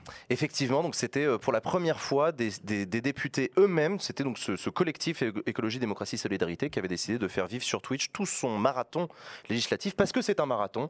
Euh, ça finit à 2h du matin, c'est voilà, c'est long. Non mais c'est vrai, on vous a Ah ouais, vu. absolument. Mais d'ailleurs, c'était précisément parce que vous n'aviez pas de groupe que vous avez choisi d'investir cette Alors, en plateforme. vrai, effectivement, les, les règles de l'Assemblée Mm. donnent en pratique pas de temps de parole aux, aux députés qui ne sont pas dans un groupe au sens formel quand c'est, excusez-moi d'être un peu technique, la procédure de temps législatif programmé. Ça avait été choisi par la majorité, à notre avis, précisément pour éviter qu'on les embête trop sur, ce terrain, sur le terrain de l'écologie. Alors, comme euh, le boulot du député, c'est de faire entendre sa voix, on s'est dit, ben, si on ne peut pas faire entendre notre voix dans l'hémicycle, on la fera entendre sur Twitch. Et donc, pendant les dizaines d'heures que ça a duré, hein, parce qu'il y a eu euh, euh, trois semaines de débat, c'était quoi? Trois semaines de débat On a fait tout, tout, on a tout doublé. Alors, parfois, on Tout était était animateur, on avait des invités, tout ça. On a eu en fait quelques minutes de parole en hémicycle. Là aussi, c'est règle de l'Assemblée. De temps en temps, quand le gouvernement euh, donne un amendement trop tard, les règles du temps de parole font qu'il y a un peu quelques minutes qui sont données en plus. Les députés non inscrits en reçoivent 5 minutes. Et donc, c'est arrivé deux fois pendant ces, pendant ces, ces semaines qu'on reçoive 5 minutes qui ont été l'occasion pour nous de nous exprimer en hémicycle aussi. Donc Cédric Villani, je le disais, vous êtes euh, député euh, de l'Essonne. Euh, vous êtes d'abord connu pour être mathématicien. Vous êtes professeur des universités, directeur de l'Institut Henri Poincaré, médaille Fields de mathématiques en 2010. Et en 2014, on découvre votre visage pour la première fois en politique à l'occasion de l'élection municipale. À l'époque, vous souteniez Anne Hidalgo. Pourquoi Pourquoi est-ce qu'un médaille Fields de mathématiques se dit tiens, la politique, on y va? Donner une réponse en plusieurs étages. Dites-moi. D'abord, vu de l'intérieur, c'était un processus plus graduel que vous m'avez vu arriver en 2014. Mais oui, on vous a découvert. Mais voilà, voilà. En vrai, j'ai commencé mon engagement en politique en 2010, dans la foulée de la médaille Fields, très précisément quand j'ai été invité par le think tank ou laboratoire d'idées Europa Nova, laboratoire d'idées fédéralistes fondé par Guillaume Clossat. Euh, notre relation commune, Cédric Denis-Rémy, en est l'un des, des piliers aussi. Et euh, ils m'ont invité à ce moment-là, en 2010, en disant voilà, on veut mettre en place quelque chose qui sera les Young Leaders européens, à l'échelle européenne, avec des promotions qui seront recrutées à travers toute l'Europe, des jeunes, des gens de moins de 40 ans, experts dans leur domaine, mais pas forcément en politique, pour pouvoir parler justement de, de l'avenir de l'Europe. Alors, au début, quand le gars est venu me chercher en me disant euh, on va, on, s'occupe de politique, je me suis dit bah c'est pas mon truc, j'ai autre chose à faire. Et puis quand il m'a dit il s'agit de rencontrer d'autres jeunes qui font les uns des arts, les autres du journalisme, les autres de la politique, etc., euh, et de, de discuter ensemble de l'avenir de l'Europe, je me suis dit banco. Voyager travers l'Europe, à travers le monde, c'était mon identité de mathématicien. Et euh, depuis ce jour, je me considère avant tout comme un fédéraliste européen. Le mot est très peu employé aujourd'hui sur l'échiquier politique. Assez peu en France, c'est vrai. Euh, seuls les partis écologistes aujourd'hui l'emploient explicitement et encore. Mais depuis, euh, depuis ce début-là, depuis 2010, euh, j'ai milité, écrit des tribunes, organisé des débats. Tout le monde s'en fichait. hein. Tout le monde s'en fichait parce que la politique européenne est beaucoup, beaucoup moins visible que la Mmh. politique nationale. En France, en tout cas. En France, en Oui, tout cas. Donc ça a commencé par ça. Ça a commencé du coup par euh, ce think tank euh, l'Europe et ensuite que- que- à quel moment? Parce que vous êtes devenu député en 2017 quand même c'est pas Oui. rien. Vous avez vous avez été séduit par Emmanuel Macron, vous l'avez rejoint, vous avez fait sa campagne, vous avez été investi député par la République en marche, vous avez été élu. Euh, que- quelles ont été les, les étapes pour arriver à ce moment-là? Tout un enchaînement. Vous savez, quand un truc en amène un autre, c'était pas prévu au départ. D'abord, quand je dis que c'était pas prévu au départ, vraiment, hein, en 2016, quand La République en marche m'a proposé une investiture pour être des candidats à la députation, j'ai dit non. J'ai mon institut Henri Poincaré à diriger, j'ai plein de boulot, j'ai des millions à trouver pour euh, financer un nouveau musée des mathématiques, etc. J'ai pas le temps. Je veux bien soutenir parce que je vois que vous êtes une- un, un mouvement super européen. Je me retrouve dans l'idée d'Europe que vous portez et tout ça. Donc euh, oui, ça, j'avais rencontré Emmanuel Macron pour la première fois en 2013 Ah oui. en 2013, à l'époque où je voulais organiser avec Europa Nova une grande conférence en Sorbonne sur l'avenir de l'Europe. À l'époque, il travaillait auprès de, de François Hollande et on était allé cher- j'étais allé chercher auprès de lui un parrainage de l'Élysée pour l'organisation de ce colloque sur l'avenir de l'Europe. Donc, première rencontre J'étais en dans le 2013. conseil, euh, j'étais en, en charge du conseil scientifique de ce colloque. Mhm. Je recrutais des, des- des personnes à travers toute l'Europe pour être dans les intervenants. Il me fallait des gens dans la restauration pour la culture, tout ça. Donc, c'était le premier contact. Et puis, de fil en aiguille, vous voyez. Alors, en, en 2016, une première fois, je refuse. En 2017, ça revient, je refuse encore. Et puis, le karma ou manipulation politique, les deux sont possibles. Je lis, j'apprends dans le journal que je suis candidat. Non, sans déconner, vous l'avez appris dans le journal Sans déconner, Quel cher ami, je l'ai journal appris dans le Quel journal. journal C'est important. Je sais plus quel journal, Ah vous savez, toujours. De toute façon, ils se refilent Ah, l'info les unes les autres, ils vérifient pas. Euh, et donc, euh, à l'époque, c'était très près. Et puis, c'était tout un bazar, les, les sondages, Fillon, Macron, tout ça. Je me suis dit, je vais quand même pas euh, faire un démenti, ça fera mauvais genre, si ça se trouve, et tout ça. On attend. On va voir ce qui se passe. Là-dessus, je reçois des messages félicitations, bravo pour ton engagement courageux, vas-y, on te soutient. Et je me suis dit, bon, C'est complètement fou. peut-être, on va y réfléchir. C'est comme quand on est élu délégué et qu'on n'avait rien prévu en Oui, fait. c'est ça. Euh, Oui, ça c'est nous ça, c'est C'est pas de candidat. Non, mais quand même, parce que quand même, Cédric Villani, parce qu'il y, a- il y a des gens qui passent. Il y, a- des gens. je dois dire, comme je disais, comme il y avait l'engagement européen avant, je disais le fait d'être en de de- d'être avec le milieu politique, tout ça, c'était déjà comme ça. J'avais en tête qu'un jour, peut-être, je deviendrais député européen. Mais je me voyais plutôt plutôt député député européen. Européen, ouais. Ok. Euh, euh, quand même, je, je- je- je- je maintiens qu'il y a quand même des gens qui passent une vie entière à espérer une investiture d'un parti. Euh, vous l'avez, vous, on vous a proposé, on est venu vous chercher. Vous symbolisez, Cédric Villani, assez bien euh, cet appel euh, à la société civile dont raffolent tous les partis politiques. Vous en avez conscience de ça? Du fait que le fait que vous ne soyez pas un politique de carrière, euh, ça vous rend peut-être, je sais pas, plus malléable. Plus- J'ai bien senti que au niveau du, du symbole, il y avait quelque chose de, très important euh, derrière. Et d'abord, une autre anecdote, hein, Mm. ça allait pas de soi de se présenter. Avant de, me- avant de vraiment me lancer, je demande, hein, dans ce moment où je réponds pas aux journalistes, je confirme pas, j'infirme pas, je me suis dit, je vais demander conseil à quelqu'un qui s'y connaît. J'ai demandé à mon euh, compère de longue date, Jean-Pierre Bourguignon, président du European Research Council, mathématicien comme moi, il a dirigé un institut de recherche comme moi, il a, il a été très actif à l'échelle européenne, lui comme moi, moi au conseil scientifique de la Commission européenne, lui au European Research Council, donc je me suis dit, il va être de bons conseils, voilà, il me propose, qu'est-ce que t'en penses, etc. Et il me répond, surtout ne fais pas ça. Ça- ne deviens pas député. Il me donne toutes les raisons pour lesquelles il faut surtout pas devenir député quand on est dans la situation. Il avait raison. Je les ai toutes analysées. J'ai pris une bonne nuit de sommeil. Et puis je me suis dit, non, toutes les raisons qu'il me donne, elles sont pas bonnes. Et donc, je candidate. C'est- une équation mathématique. Euh, Cédric- Gaspard. Cédric Villani, vous avez longtemps rappelé que vous ne vous placiez ni à gauche, ni à droite, ni au centre. J'ai vu, un petit peu dans le chat, il y a beaucoup de gens qui font. Mais alors maintenant, il est écolo, Sandri- euh, Cédric Villani, pardon. Euh, Est-ce que vous êtes trouvé euh, politiquement? Est-ce que vous avez besoin d'une étiquette? Là, aujourd'hui, avec Génération Écologie, je me sens bien à ma place. Je peux dire ça. Elle est à gauche, cette place. Cédric Villani. Génération Écologie ne cherche pas à se définir sur l'échiquier gauche ou droite. En revanche, est assez radical sur les questions euh, écologistes. Assume la décroissance, euh, assume que Mm. le, le- ce sont des changements de société et de comportement radicaux qu'il va falloir pour tous ensemble passer le cap de de l'espèce d'impasse dans laquelle on est, euh, que Mm. nous explique le GIEC, l'IPBES pour la biodiversité euh, et toutes les études, mais euh, ne cherche pas par ailleurs à se définir à gauche ou à droite. Alors c'est un vieux débat, hein, vous savez.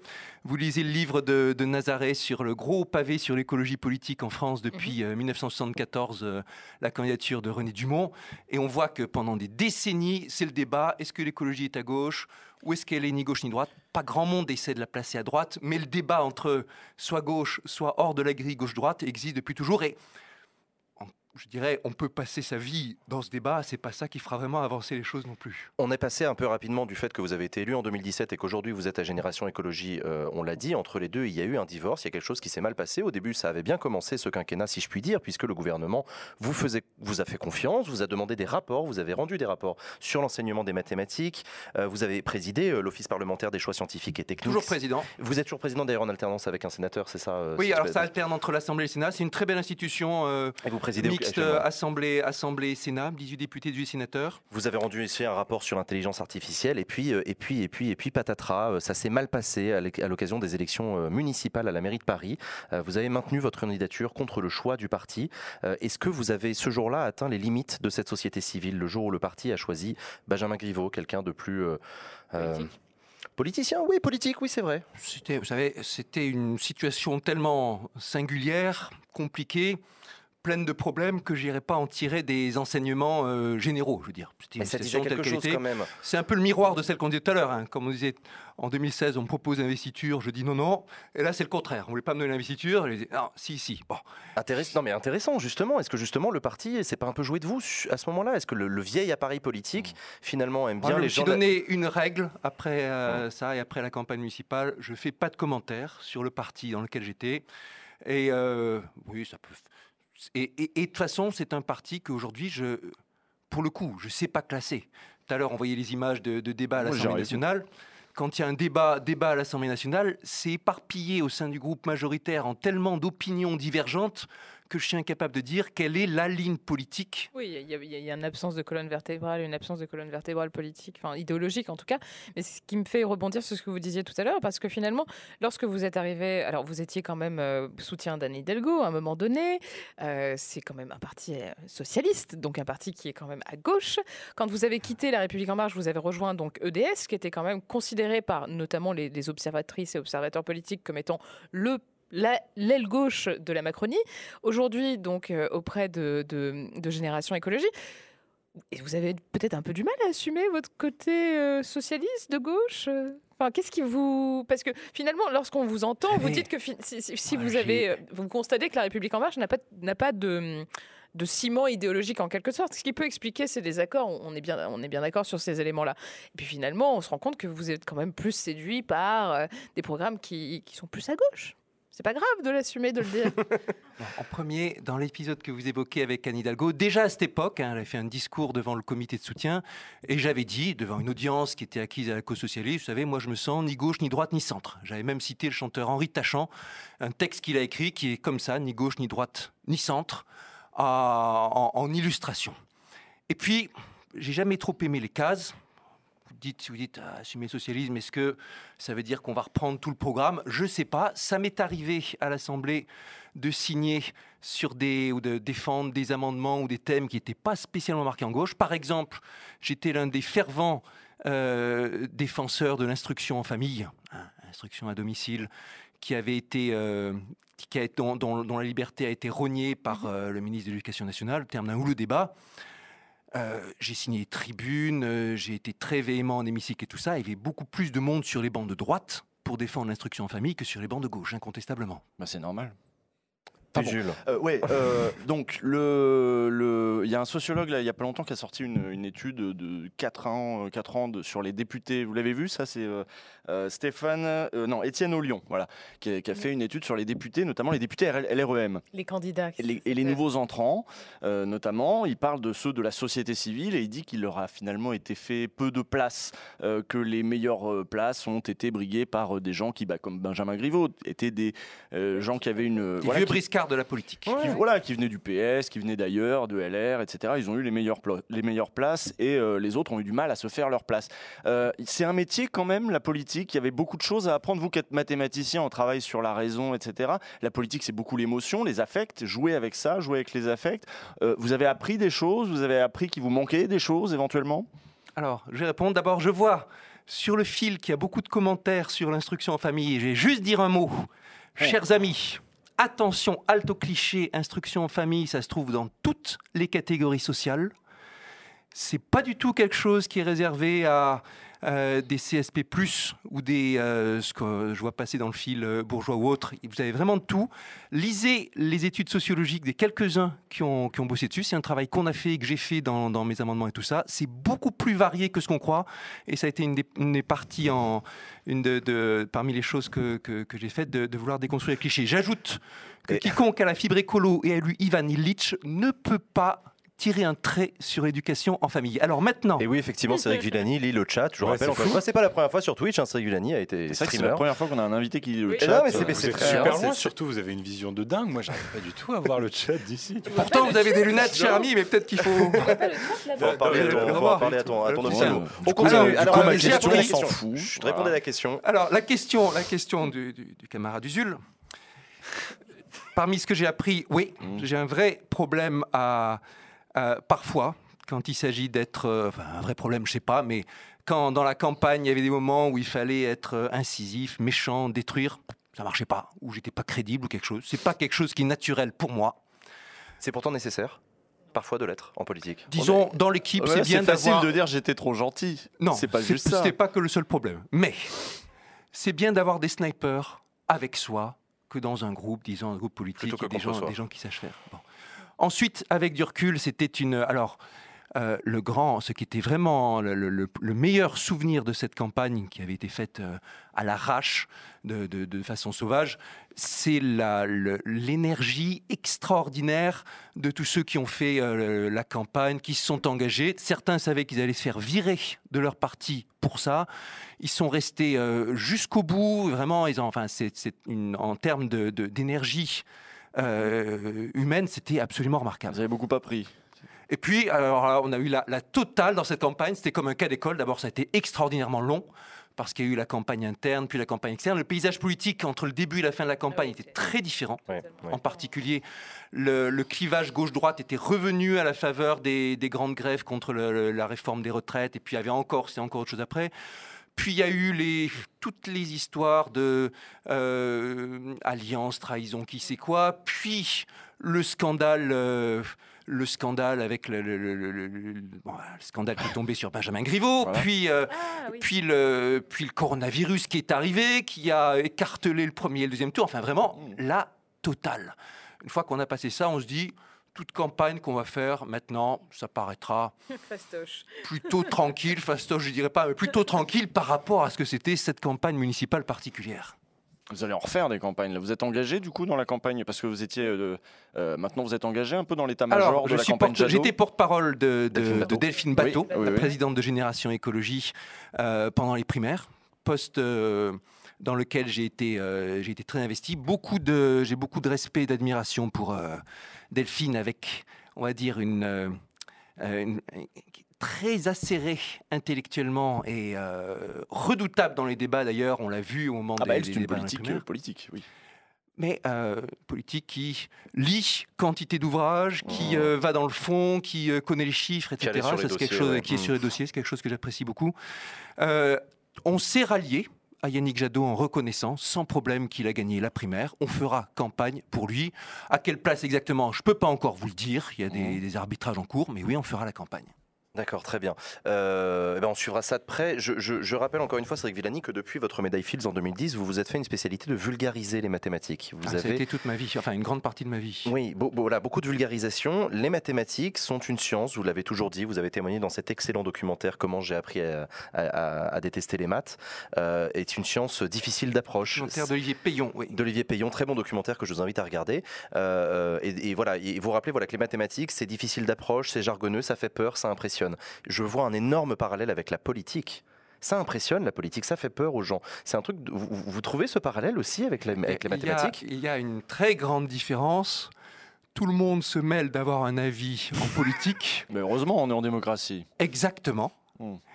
Et en revanche, euh, personne ne se mêle d'expliquer à un spécialiste euh, quelque chose sur la mathématique. Vous avez beau être un politique professionnel, on viendra vous expliquer que vous n'avez rien compris, et c'est normal, ça fait partie de la vie.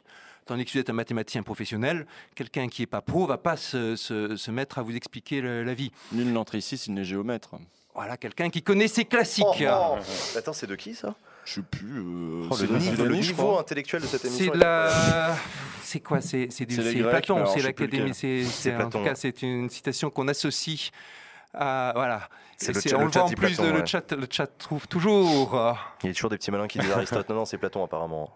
euh, oui, mais on l'associe souvent à ce fameux tableau où on voit. euh, Euh, Platon qui montre euh, le ciel pour les idées, euh, Aristote qui montre la terre pour parler de, de la réalité. La dialectique, toute la mathématique, c'est une dialectique entre les deux. hein. C'est l'école d'Athènes. L'application, la- absolument C'est l'école d'Athènes, le le, le tableau de Raphaël, et, le, et puis le- les idées qui sous-tendent la réalité mathématique. Et dans, en vulgarisation mathématique, j'avais certaines particularités, on va dire, où j'ai insisté beaucoup sur le côté sensible, émotif de la discipline. Dans le bouquin que j'ai écrit pour raconter l'aventure de la médaille Fields, Théorème vivant, j'avais pris l'opposé de l'approche habituelle. Au lieu de gommer tous les mots difficiles, je les avais mis en plein avec une telle intensité que c'était impossible de, de comprendre, disons, de comprendre la mathématique. Parce que le but, c'était juste de voir euh, quelle était l'ambiance. hein. Comme je dis toujours, il y a deux façons d'expliquer à votre gamin ce que vous faites comme métier compliqué. La première façon, c'est de lui dire de simplifier à outrance et puis d'utiliser des mots de connaît. Deuxième façon, vous l'emmenez avec vous au boulot, Et vous lui montrez. dire. Vous lui montrez, il entend vos coups de téléphone, vous parlez de ceci, de cela, avec tout un jargon. Et il est comme ça dans, dans l'ambiance. Et euh, c'est ça que j'ai essayé de faire dans, ce, dans cet ouvrage, dans Théorème vivant, qui reste à ce jour mon seul best-seller, je dois dire, et qui était euh, assez original. Étienne Klein avait parlé d'une nouvelle voie ouverte au sens d'une voie d'alpinisme. D'accord. Gaspard a une question. Cédric Villani, euh, comment, ma question c'est comment avez-vous mis euh, à profit justement ces qualités de vulgarisateur au sein de votre mandat d'élu? Euh, Est-ce qu'il faut expliquer davantage aux Français ce qui se passe à l'Assemblée, au Conseil des ministres? On se souvient de Emmanuel Macron ou Jean Castex qui pendant le Covid avaient des, des slides à côté d'eux, presque ce, côté très didactique. Est-ce qu'il faut expliquer davantage aux Français ce qui se passe au sein de- de- des assemblées et des, des- lieux de décision Euh, ça fait partie en tout cas de ce qu'on a essayé de faire dans le Twitch. hein. Pour ceux, celles qui ont participé en vue, on essaie non seulement de démêler les, enjeux derrière les articles de loi, euh, derrière les enjeux écologiques, et d'inviter une experte de, recyclage, d'inviter quelqu'un qui, qui bosse dans l'énergie, d'inviter certains des citoyens de la Convention citoyenne pour le climat, mais aussi de parler de la mécanique parlementaire. Là, il y a la motion de rejet, là, il y a l'amendement qui a été rajouté, là, tel a le droit de parler, mais pas tel autre, etc. Moi, je pense que c'est important. Et il y a cette, euh, il faut expliquer les, les- les- expliquer les règles et faire tomber les, les barrières qu'il y a entre le- le- les institutions et le, et le citoyen. C'est aussi pour ça qu'on, quand on dit débat sans filtre, c'est aussi autant que possible enlever ce filtre qu'il y a euh, entre le, le citoyen et la démocratie en un sens. Pour, euh, pour recréer du lien entre le citoyen et la démocratie, vous êtes très active euh, avec votre, votre groupe informel euh, EDS sur la démocratie participative et ce, notamment à ce titre que vous aviez euh, investi la plateforme Twitch pour parler en direct avec, avec finalement les citoyennes et les citoyens. Alors, moi, je trouve que c'est une, in- une initiative assez intéressante, mais il y a autre chose, et je voulais avoir votre avis là-dessus, parce que vous êtes vous-même un, produit euh, de la société civile en politique. Est-ce que finalement, le- le- l'obstacle principal à ce que les personnes se sentent investies de la question politique aujourd'hui en France n'est pas l'offre politique telle qu'elle est telle qu'elle est conçue aujourd'hui en France? Est-ce que finalement, moi, sociologiquement, est-ce qu'il n'y a pas un décalage si important entre la réalité de la composition de la population française et les personnes qui se présentent aux élections, quelles qu'elles soient, qui font que finalement, on, a- on s'y intéresse plus Cédric Villani. C'est une idée qu'on entend ici et là. Je l'ai entendu déjà. Ça dépend, la réponse dépend du point de vue. On peut dire peut-être qu'il y a un décalage, mais faut pas attendre d'une personnalité politique qu'il dise ce que les gens ont envie de dire. C'est pas ça que je veux dire. C'est plus se, dire se- se ce retrouver dans quelqu'un. quoi il croit. se retrouver dans quelqu'un, se s'identifier. Il y a aussi un peu de Sociologiquement, sociologiquement, oui, bien sûr. Pas au-delà, je, je vous demande pas de dire euh, ce que, ce que j'ai envie de- d'entendre vous dire, mais euh, moi, ce que je veux, c'est d'avoir des gens qui, qui me ressemblent, en fait. je pense, les profils existent. Un truc que j'ai appris, c'est si vous commencez à vous demander, je vais dire ceci pour plaire à tel, parler comme ceci pour pas vexer les autres, faire attention de prendre la position modérée là-dessus, vous vous paumez. En tout cas, C'est pas moi, dans la communication, hein, c'est pas, pas dans la forme. C'est vraiment, euh, par exemple, je, je vais vous donner un exemple très clair. La- L'Assemblée nationale est composée essentiellement d'hommes blancs d'un certain âge.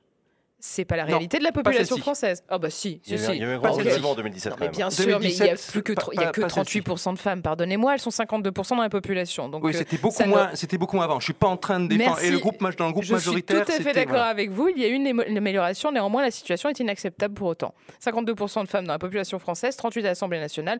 Il n'y a aucune raison pour qu'aujourd'hui, en 2021, ce soit encore le cas. Je suis navrée de le dire. Effectivement, il y a une féminisation. Néanmoins, ça ne va pas assez loin. Et c'est, il n'y a aucune raison pour que ça bloque encore. Donc, ce que je veux dire, c'est que la réalité d'aujourd'hui, c'est que les personnes qui nous représentent et les personnes qui prennent les décisions à notre place ne nous ressemblent pas forcément. Et ce n'est pas tant dans la communication, et c'est- pour ça que je voulais faire la différenciation par rapport au fait que vous, vous investissez les outils de démocratie participative, etc., en pensant que c'est peut-être la solution. Mais est-ce que ça va, c'est pas plus profond en fait Est-ce que c'est pas l'offre politique en tant que telle? Est-ce que finalement aujourd'hui, à votre place, on n'a pas envie de voir une femme de 23 ans, euh, peut-être racisée typiquement, que un homme d'un âge plus avancé, etc. C'est une vraie question. Je pense qu'une assemblée doit être variée pour refléter des points de vue variés. Je pense que si on veut euh, avoir telle ou telle proportion, telle ou telle représentation à l'Assemblée, il faut l'imposer. Alors, à un moment, il y a eu une loi qui a dit, qui a imposé que les partis doivent présenter à parité des hommes et des femmes. La plupart des partis ont contourné ça en plaçant les hommes souvent euh, Dans des avec des pouvoirs circonscriptions dans les circonscriptions gagnantes, gagnables euh, et les autres sûr. non. Euh, on doit rendre cet hommage-là à la République en marche qu'ils n'ont pas fait ça en, en 2017 et que là, c'est presque à parité le groupe qui s'est fait, qui s'est fait élire à ce moment-là.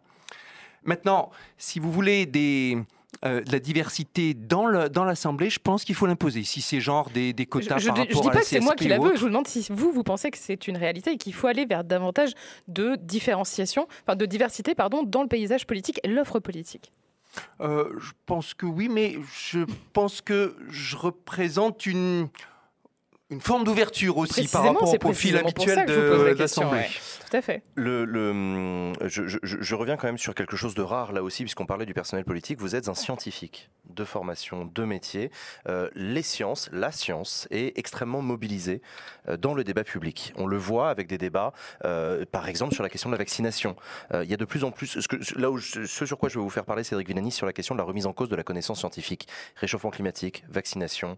Euh, on peut aller, euh, on peut aller assez loin. Euh, euh, on peut même aller d'ailleurs sur le solutionnisme technologique d'un autre point de vue. Certaines personnes Technosolutionnisme, voilà, absolument. sont prêts à tout mettre entre les mains. Finalement, c'est pas vous, Cédric Villani, qui allez nous sauver la vie. Vous, les scientifiques, vous, les ingénieurs. Euh, non, mais c'est vrai, on entend aussi ça de la, dans la bouche de certains candidats à l'élection présidentielle. Alors, Quelle que est la place de la science en politique? Euh, Elle est indispensable, mais d'abord, elle n'est pas suffisante, et ensuite, c'est pas elle qui décide. Jamais. Quand, quand on vous dit, quand tel politique vous parle de, de scientifique qui euh, veut tout décider, c'est que le politique ne sait pas s'imposer, ou c'est qu'il veut se défausser, ou c'est qu'il a une manipulation à faire, et ça on l'a vu. Est-ce que le gouvernement a eu tort de, tout, de faire entièrement confiance à un conseil scientifique? Il y a eu un moment comme ça, un peu rare. Il n'a pas fait entièrement Non, confiance non, au conseil non. scientifique. Non, non. En fonction de ses besoins, Ouais, ouais. parfois il est allé contre eux, parfois il les a suivis, parfois il s'est défaussé en disant oh, mais on veut pas faire ça parce que le conseil scientifique nous dit ça, mais c'est juste une bonne excuse.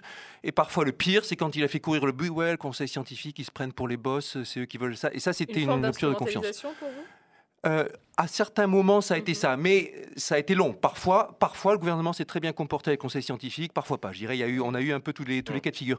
Mais je voudrais revenir sur la, sur la question qui est majeure, l'articulation entre, entre science et politique, et ce qu'il faut attendre. D'abord, euh, D'abord, il y a eu une époque où il y avait beaucoup plus de scientifiques en politique, et scientifiques directement dans la politique. Quelle époque? En particulier la Révolution française, Ah, et c'est cette époque-là, et vous en avez un certain nombre qui ont littéralement perdu la tête. Vous avez euh, dans la foulée eu des, des profils très impliqués, je sais pas, des, des euh, Monge, euh, euh, Laplace, euh, euh, qui vous avez Fourier, c'était des gens qui étaient à la fois des, des personnalités politiques et des, personnalités de science dans les, dans les meilleurs du monde. Euh, ça s'est revenu un peu au moment du, en particulier au moment du Front populaire. Et vous aviez des profils comme, euh, comme Jean Perrin, qui a été un, un emblématique, qui est un, le fondateur du Palais de la Découverte, l'un des créateurs du CNRS, qui était très impliqué en politique. Vous avez un Émile Borel, fondateur de l'Institut Henri Poincaré, mais qui a aussi été député, maire, ministre. Bon. Puis et Karl Marx, c'est le socialisme scientifique. Alors, cher ami, ça m'est même arrivé un jour en flânant dans la bibliothèque de Berkeley, de mathématiques de Berkeley, de tomber sur un petit opuscule écrit par Karl Marx, qui était un manuel de calcul différentiel. Je ne savais Karl pas. Marx faisait des calculs différentiels Ah bah, il connaissait Ouais, son mais affaire. quand, quand il avait un peu de temps libre, tu vois. euh, Entre deux bouquins d'histoire et de. euh. D'accord, ok. Non, mais en plus, en plus, je crois, ça faisait partie de cette idée, comme, euh, comme d'autres, comme Tolstoï, l'idée que dans le, dans, dans l'histoire. C'est l'humanisme aussi. euh, Oui, voilà. mais, mais aussi cette idée que y a, la statistique compte, que les, que les grandes foules comptent et pas seulement un humain, tel humain, tel humain, et que l'histoire et c'est écrit aussi continue. Donc De ça faisait partie de ça. Donc il y avait vraiment une. euh, Alors pourquoi les scientifiques ne sont plus si présents dans la vie politique? Qu'est-ce qui s'est passé? Euh, eh ben, ils se disent que la, la- la vie politique, c'est pas quelque chose de, de simple, que c'est des habitudes très différentes de ce qu'ils ont en science. Et évidemment, le, le- le rapport avec les médias. Quand vous êtes scientifique, quand vous êtes politique, sont complètement différents. Mais vous arrivez scientifique, on vous dit, Ah, Monsieur le, le professeur, qu'est-ce que vous pensez de ceci, cela Euh, Éclairez-nous sur euh, les mystères mathématiques ou je sais pas quoi. Vous arrivez en tant que politique, bien souvent, déjà, c'est le, le- piège est tendu dès le début et ça va être le, jeu d'arriver à vous coincer. Vous racontiez tout à l'heure qu'un de vos amis vous avait déconseillé d'aller en politique. Vous, Ah, entre complètement. scientifiques, vous vous déconseillez les uns les autres. Complètement déconseillé. Alors moi, au contraire, ça. je dis euh, allez-y. C'est enfin, c'est intéressant que la communauté en général, c'est pas une personne seule qui peut changer les choses, mais c'est important que la communauté se, se mélange, euh, se- se- se- que les communautés se mélangent davantage. Mais prenez le prenez la question climatique. Sur la question climatique, les scientifiques aujourd'hui ont un consensus, des analyses remarquables. En 1990, premier rapport du GIEC, on pouvait de bonne foi dire c'est un signal faible, c'est peut-être pas dû à l'activité humaine, peut-être il nous alarme pour rien. Aujourd'hui, on ne peut plus. La science a fait son boulot. La balle est dans le camp du politique. Et le politique, face à l'un de ces rares cas où c'est un enjeu de civilisation, où il y a consensus scientifique, où il y a des feuilles de route d'action qui sont passées, qu'est-ce qu'il fait? Pas grand-chose, c'est ça que vous allez dire? Essentiellement rien, à part euh, parler et se motiver et dire on va faire ci et faire des promesses qui ne sont pas tenues. Franchement, c'est un, c'est un cas d'école, un cas d'école. Alors, il y a des cas comme ça où c'est le boulot du scientifique, c'est le cas du GIEC, de pousser le politique à agir, de le réveiller, comme lui donner des baffes. Il y a d'autres cas où c'est euh, plus subtil, c'est genre on donne, des, on donne des choix et on laisse, et on laisse prendre. Par exemple, dernière étude de RTE sur, les, euh, sur le, le futur mix énergétique. Ils ils choisissent pas, ils disent voilà, six scénario. scénarios possibles avec des variantes, variante sobriété, variante hydrogène plus, etc. Et puis voici des choses cohérentes et à vous de choisir en fonction de vos valeurs, en fonction du débat de société, etc. Gaspard, une question pour vous. On s'est posé la question euh, tout à l'heure, euh, Cédric Villani, euh, assez légère sur euh, votre nombre d'araignées dans Ouais, vos J'ai vu placards. ça. hein. Euh, vous, vous avez été, euh, on l'a rappelé, candidat euh, en 2020 à la mairie de Paris. Et en regardant des archives euh, de cette campagne, euh, en regardant vos photos de campagne pour préparer cette émission, on voit dans des costumes un peu moins baroques. On vous voit euh, dans des costumes plus start-up, un peu plus euh, Jonas, pour, pour ceux qui, qui ont, qui ont la référence euh, Macron. Oula, Euh, je me fournis pas chez Jonas. Mais bon, non, mais, euh, j'aime bien c'est Blandin et Delois qui sont des Français. Ah, ce sont des amis. C'est vrai Quoi Mais vous- de quoi vous parlez? Ça, c'est des discussions de bourgeois Ouais, Ils sont, su- ils Les sont- gens ils ne sont super. vous parlez. Dans tous les cas, Moi, je ne comprends pas. Dans tous les cas, on vous voit euh, progressivement euh, abandonner euh, vos, les nœuds que vous portez euh, au- autour du cou. Finalement, une chose subsiste, c'est l'araignée. Est-ce que quand on candidate pour devenir maire d'une des plus grandes villes du monde, qui est, ce qui est le cas de Paris, est-ce qu'on doit lisser son image, montrer qu'on n'est pas si différent, finalement se normaliser presque pour plaire aux Français? C'est une vraie question que je me suis posée, que mon équipe s'est posée. Peut-être qu'on s'est posé trop de questions, mais la, question était vraiment posée. Et euh, presque tous les jours, il y avait une sorte de question genre Villani, est-ce qu'il est fou? Est-ce que c'est du sérieux? Est-ce que c'est pas un givré comme tous les mathématiciens après tout, etc. Et donc on s'est vraiment posé, vraiment posé la question. Au fait, pour les araignées. euh, vous, étiez, vous avez fait une grossière sous-estimation, chers amis. Moi, j'avais dit 140. Ouais, c'est plus proche de la réalité. Ah, en fait, c'est Parce moi qui ai gagné. entre temps, je m'en suis fait offrir. Voilà. Ah, je l'avais dit, je l'avais dit qu'on devait lui en offrir plein. Il y, a Là- des, il y a des artistes qui, enfin, il y a en particulier un artiste euh, touareg qui régulièrement, il s'appelle Ishwad. S'il voit un jour le replay de cette émission, je le salue. Et euh, chaque fois qu'il passe en France, il m'en amène quelques nouvelles. Donc il y en a, il y en a maintenant une belle, une belle collection. Il y en a des anciennes. Il y en a qui sont trouvées chez un brocanteur, chez un antiquaire. Il y en a des nouvelles. Euh, Usul Ouais, allez, on peut reparler de politique un peu quand même. Non, mais Euh, au- moi, je au serais bien fond- au restée fond, sur les au araignées. fond- Au fond, c'était quand même, c'était quand même une question sur la sur la représentativité, juste sur le, le fait que euh, les Américains sont capables d'élire un type qui fait du catch. Est-ce qu'en France, on est capable d'élire un type qui fait du catch? Ou justement, ça doit être un monsieur blanc qui a fait l'ENA, euh, un peu un peu benonnant. C'était surtout, c'était pas seulement, euh, je, je veux juste défendre ma question euh, et, et pas seulement une question sur sur la forme. Quoi. Donc, euh, ouais, donc. Usul. Oui, euh, qu'est-ce que je voulais dire? Parce que là, j'étais sur le catch et tout. Les araignées, c'est vrai que ça part un peu dans tous les que Trump, sens il a quand pas seulement fait du catch. hein, On reparle de politique, hein. on reparle de politique, la présidentielle, Macron président, tout ça, on se Oui, c'est ça, voilà, je voulais revenir là-dedans. Je voulais revenir euh, sur votre regard euh, sur la campagne. Votre regard aussi, puisque vous avez dit que vous n'allez pas trop parler de LREM, Macron, tout ça. Bon, voilà. Euh, quand même, le pays a changé depuis 5 ans. La teneur des débats a changé. Le gouvernement a largement accompagné euh, ce changement, si ce n'est, euh, voilà, euh, voilà, avec euh, la nomination de certains ministres à certains postes. Euh, La droitisation, c'est ça que tu veux L'extrême droitisation, ultra- l'extrême eh, Moi, je vois droitisation. un débat ultra tendu. Très, très, très, très tendu. C'est le gouvernement qui tend le débat?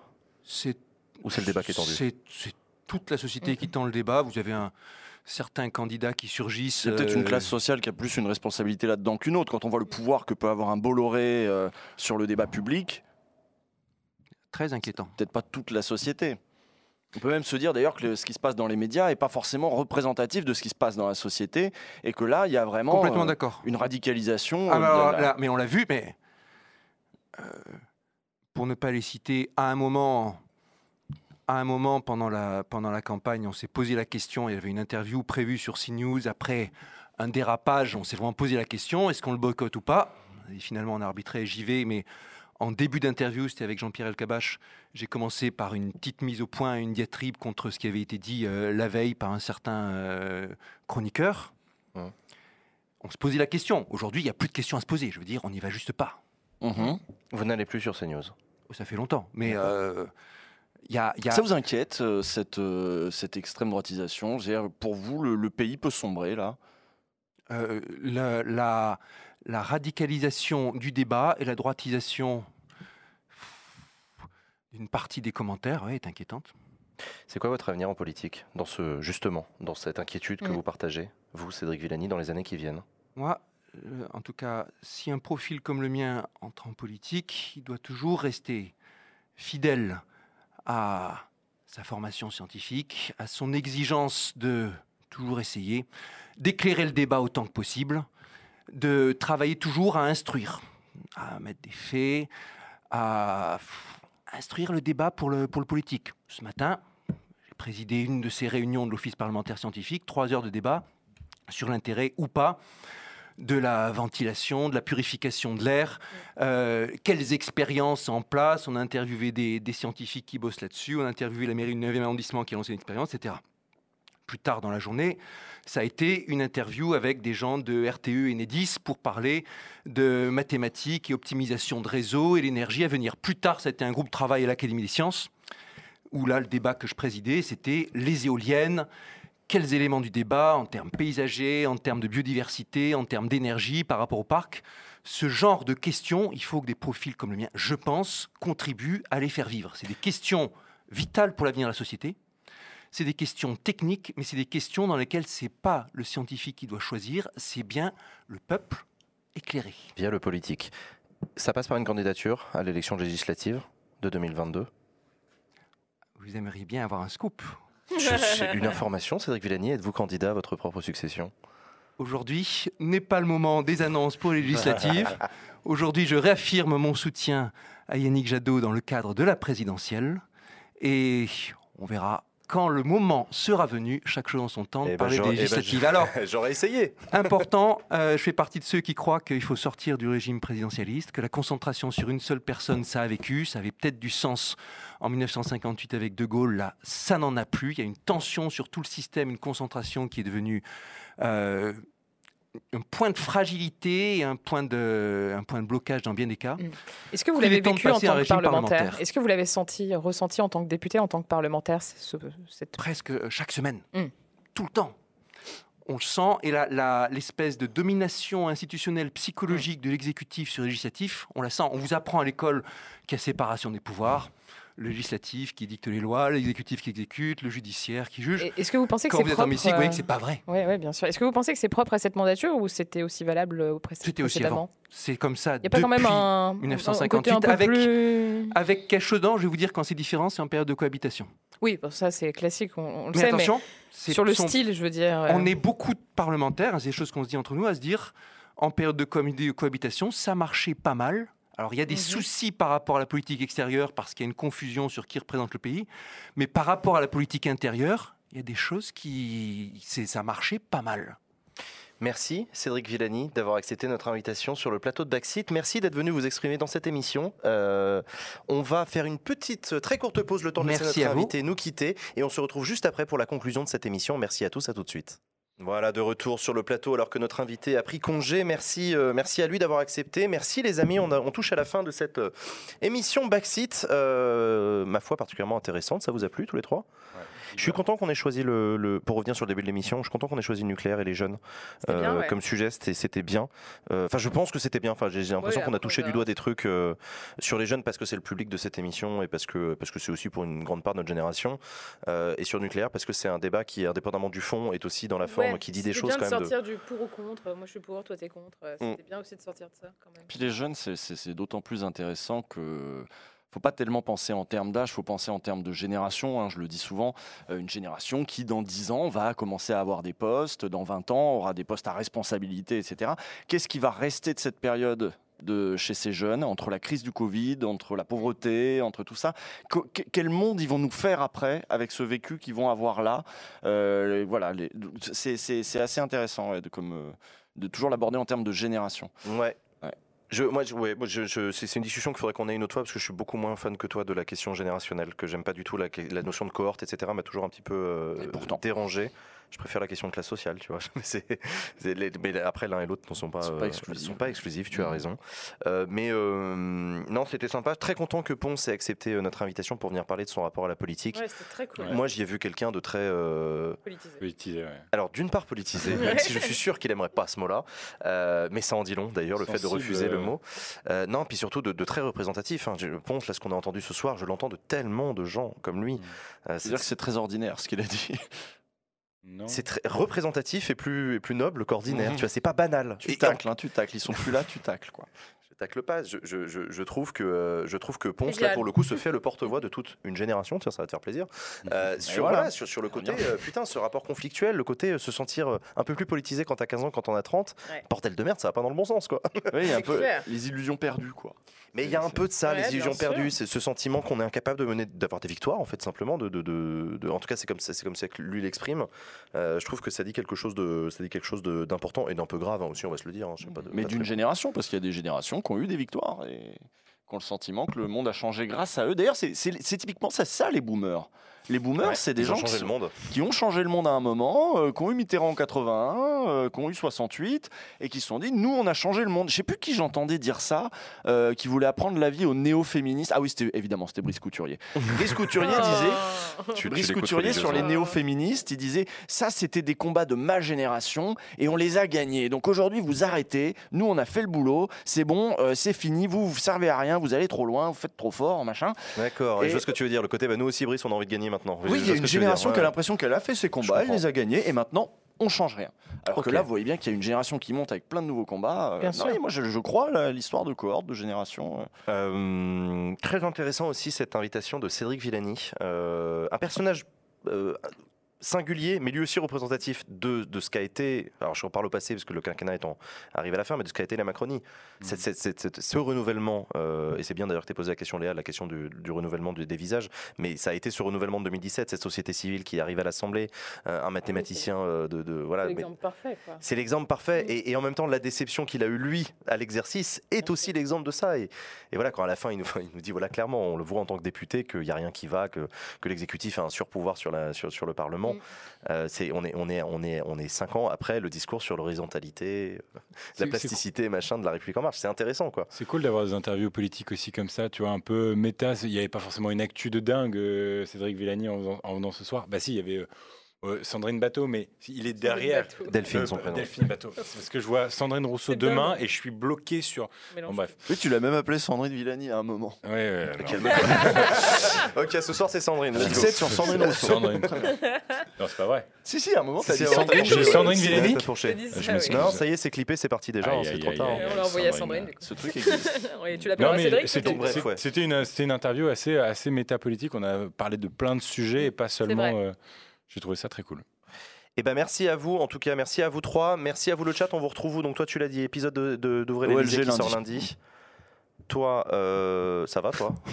Ouais, je cherche toujours un titre pour le livre, hein, d'ailleurs. Balancez les idées, là, Eh j'en ben, peux Tu mets plus. hashtag titre, voilà, c'est le titre de ton livre.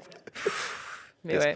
Euh, sur YouTube. euh, sur YouTube. Bon ok, donc pas de grosses news. La semaine prochaine les amis c'est férié, il n'y a pas backseat, Euh, tranquille c'est relâche. La semaine suivante on reprend. Merci à toutes et à tous, merci le public. Bonsoir